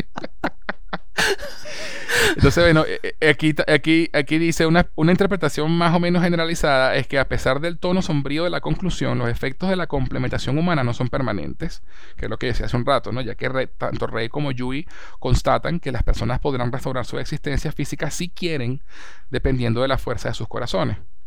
Se, ha sugerido, se ha sugerido que Shinji y Asuka son las dos primeras personas en manifestarse, ok, eso ya lo dije yo. Entonces, en el mar del LCL, Shinji deseó por un mundo poblado por otras personas, deseó encontrarse con ellas de nuevo, incluso si eso significaba ser herido y traicionado. Y justo como había deseado, Atsuka estaba presente en el nuevo mundo. Solo Asuka estaba allí, además de él. La chica a la que había herido y por la que había sido herido. Pero a pesar de ello, ella fue la única con la que él deseó estar. Se fíjate qué interesante eso también, ¿no? Ah, eso sí es una interesante aparece, aparece, junto con ella porque ella es la persona, porque, porque es la persona con la que quiere estar. Te digo, este final de esta serie, y por eso, y por eso, bueno, ganó tantos premios también esta película en su momento, porque en verdad hasta ahora, oh, estamos, estamos en el 2020 y esto se estrenó en el 99, en 97, dos años después de la serie en Japón. Y mira todo, todavía lo que no se sabe, lo que se especula y lo que, se, y lo, que tiene de profundidad y para cortar esto. Yo, yo investigando sigue viendo cosas nuevas como ahorita esto que nos acaba de volar la cabeza el tema de que tiene que ver con el morning sickness. con, las, náuseas del embarazo. No, eso, eso, eso ya es demasiado. Eso ya sobrepasa los límites de ¿what? ¿En qué momento? Pero para que tú veas, pues, fíjate tú. Entonces, el, yo creo que Anno estaba troleándonos a todos con ese final. Este, diciendo, pues, mira, yo terminé mi serie como quise y ustedes quieren más, bueno, aquí lo tienen, pero ahora les dejo esta vaina y ahora ve qué hacen con ella. Más interesante aún todavía, y esto no lo vamos a cubrir esta vez porque yo quisiera que esto fuera otro podcast, okay. son, los rebuild, ¿no? El, tema de, estos remakes, que no son remakes realmente de Evangelion, que se empezaron a estrenar a mediados del 2000. Que son, van a ser cuatro películas y la tercera fue hace como cuatro años y todavía no sabemos cuándo, falta, cuándo va a venir la otra. Se dio cuatro años, más, más todavía. Sí, estoy viendo que la última, la tercera película fue en el 2012. 12, ¿no? Sí. Bueno, imagínate. Entonces, este, porque la teoría más popular con respecto a estos rebuilds es que no son un remake, sino es una secuela. donde todo, vuelve, donde todo vuelve a empezar, pero diferente. Porque los personajes aprendieron algo, ¿no? Y me imagino que trabaja el tema del karma y lo que aprendes en una vida pasada y cómo lo aplicas en la, en la que viene. Y, hay, muchas cosas que dicen personajes como Kaworu en, una de las películas que te dan a entender que esto ya ha pasado antes, ¿no? Entonces, pero hasta que no veamos la cuarta parte, que es el final, no podemos decir realmente qué en verdad quiere decir Ano con, con esto. ¿No? Exacto. Entonces queda, queda ese interrogante allí como que bueno, vamos a ver qué, nos, con qué nos sale en la cuarta película si la llega a estrenar en algún día, algún día. Pero de esa, de eso, de eso, de esos rebuild sí, yo creo que es mejor que lo hablemos en, un podcast particular para ellos. Es mejor, eso es otro, eso es otro, otro, otro telar del cual cortar muchísimo. Pero bueno, mira, yo creo que, que aquí que podemos que podemos pararlo aquí. Yo creo que de verdad fue una tertulia excelente. Sí. Yo creo que, que, que, Evangelion definitivamente se atrevió a mucho y cambió no solo el género de los mechas, sino en muchos aspectos toda la industria del anime, porque ahora podemos ver animes como, eh, pensando así, ponte tu Violet Evergarden, por ejemplo, que es un, anime que es extremadamente psicológico y, emotivo. O Code Geass, ¿sabes? Animes que exploran muchísimo más los personajes y profundidades. Y, y, y todo esto es hijo, hijo de Evangelion, de lo que hizo Evangelion. Yo no me iría tan lejos porque esos son animes mucho más recientes. Yo me iría a un anime que es, que es más contemporáneo a Evangelion, que se llama, bueno, lo voy a simplificar el nombre, Nadesco, que es... La serie es muy de pinga, eh, lleva una historia muy interesante, no muy profunda como Evangelion. Al final te, lanzan uno, una, información bastante interesante cómo termina la serie, pero en la película la película cambia el tono completamente de la serie y hacen una, situación mucho más dark, mucho más profunda, mucho más, más, como que mierda, que, que, es fuerte. Y yo creo que justamente teniendo esta conversación que hemos tenido con, con Evangelion en este podcast, me he dado cuenta que de repente la influencia de Evangelion fue ya que en esa película que lanzaron, que fue como dos o tres años después de la serie, que fue, salió en el 96, Correcto. El cambio de tono tan radical fue ese, así como que mira, de repente es posible hacer este tipo de historias como están haciendo Evangelion, vamos a hacerlo nosotros también. Y ponen una, una situación que tú dices, mierda, qué, fuerte la vaina, o sea, qué Exacto, bueno, por ejemplo, Scaflón, que fue otra serie que también salió más o menos contemporánea a Evangelion, que también trató de lidiar con, trató de, de, manejar esa parte psicológica y dark. Este, y, y, y la influencia se ve muchísimo en, los trabajos en todo este tiempo de allá para acá, pues. Por eso menciono estas dos que son más, que son más recientes, justamente porque hablo de la descendencia, ¿no? De, de, de, dónde, de dónde estamos ahora eh, a, cómo, a, cómo, estábamos antes de Evangelion, ¿no? series como, como Erased, por ejemplo. Exacto. Eh, o Tokyo Ghoul, o Psycho Pass, ¿sabes? Esas Ah, cosas Psycho que, Pass. Que, que tú dices, mira, sí, esto, esto yo creo que si, si no hubiera existido Evangelion, no hubiéramos llegado a esto. O al menos hubiese tardado mucho más de lo O- que ya hubiera- lo que exacto. Exacto, hubiera tardado, hubiera tardado mucho más. Psycho Pass, yo de verdad yo lo estaba viendo y llegó un- una situación que me dije, ¿qué mierda es esto? Me perturbó tanto que no lo pude seguir viendo. Me perturbó, Sí, así sí, no lo podía seguir viendo. Sí, sí, sí. Este, Steins Gate también. Ah, Steins Gate que- también. Sí, o sea, Y hay muchas cosas que. Ajá, Cha- Chaos Head, que no sé si lo conoce. esa no la, no la he visto. Con decirte, trata sobre un chamo esquizofrénico. Ya con eso te digo todo. Ok. O sea, es una vaina que te deja. que es otro mindfuck, pero no del estilo que tú te quedas así como que. Mierda, que es verdad y que es mentira. eh, que es muy arrecho, pero te deja. Te deja tan pesado al final de, que- de la serie que tú quedas así Sí. como que necesito ver Dragon Ball. Por decirte alguna vaina. Los Caballeros del. Zodíaco. Exacto, que no necesitas pensar mucho. Que es coñazo Bueno, igual que la serie esta de la serie Fate, Fate Zero y Fate Stay Night, que también maneja mucho esa parte dark y psicológica. Dígame Fate Zero. Fate Sí. Zero es una- eh, eh, la influencia de Evangelion se nota muchísimo en Fate Zero. No, no la he visto, yo Este- solamente he visto Fate State Night y Un- Unlimited Blade Works. Que no. Este, no- bueno, o sea, que, son la, que es la otra ruta, pero Fate Zero es la precuela. Fate. Zero es lo que pasa antes de Fate State Night. De hecho, No lo, interesante de Fate Ze- eh, lo interesante de Fate Zero es que los protagonistas son adultos, no son adolescentes. Ah, curioso. O sea, Fate Zero para mí es la mejor de todas hasta ahora. Y te, y te cuenta lo que pasó antes, pues. Eh, te- así que bueno, te la recomiendo que la veas, está en Netflix. Te, te recomiendo que la, que la veas porque de verdad, de, hecho la volví, a, la volví a ver hace poco y Ajá. espectacular. Entonces, bueno, todo esto viene eh, de, de por qué Evangelion entonces tiene el peso que tiene, porque cambió la industria.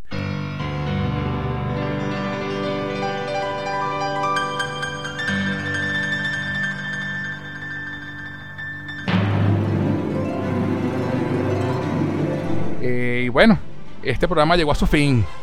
Gracias por escucharnos. No olviden calificarnos con 5 estrellitas o con pulgar arriba, darle like, suscribirse como se los permita la plataforma en que lo hacen, en que, les- en que nos escuchen, dejarnos un comentario y estar pendientes de los próximos episodios de Cinefilia y otras hierbas, cine, televisión, música y videojuegos para escuchar. Jean Paul, ¿dónde podemos encontrarte en las redes sociales? Lo que quieran seguirte. Que digan, mira, este muchacho me encanta cómo habla. cómo- vamos a buscarlo en Twitter. o en- ¿Cómo te, cómo te Bueno, encontramos? Normalmente estoy usando es Facebook. Me pueden buscar por mi nombre. Y realmente, si te soy honesto, no estoy usando mucho las redes sociales, pero por Facebook me pueden buscar si quieren. Eh, en Instagram también, si Te, quieren. te- te buscan como, como Jean Paul, ¿no? Como Así es. Así es. Ok. Y en Instagram también. Perfectísimo. Bueno, y quien les habla lo pueden encontrar en Twitter e Instagram como arroba Gus en Jose, arroba G-U-Z en Jose. Adicionalmente, si quieren escribirnos para hacer cualquier comentario o sugerir algún tema del que quieran que hablemos, pueden hacerlo al correo cinefilia y otras hierbas. Bueno, Jean Paul, espero que conversemos de nuevo muy pronto. Tenemos pendientes entonces el programa, el, podcast sobre los reveals de Evangelion más adelante. Gracias por acompañarme hoy. Vale, gracias por la invitación, José. Y bueno, será hasta, hasta ese momento cuando, cuando pase. Buenísimo. No olviden comentar, compartir y suscribirse a nuestro podcast para que no se pierdan ni un solo episodio de Cinefilia y otras hierbas. Les habló José Enrique Guzmán. Hasta la próxima.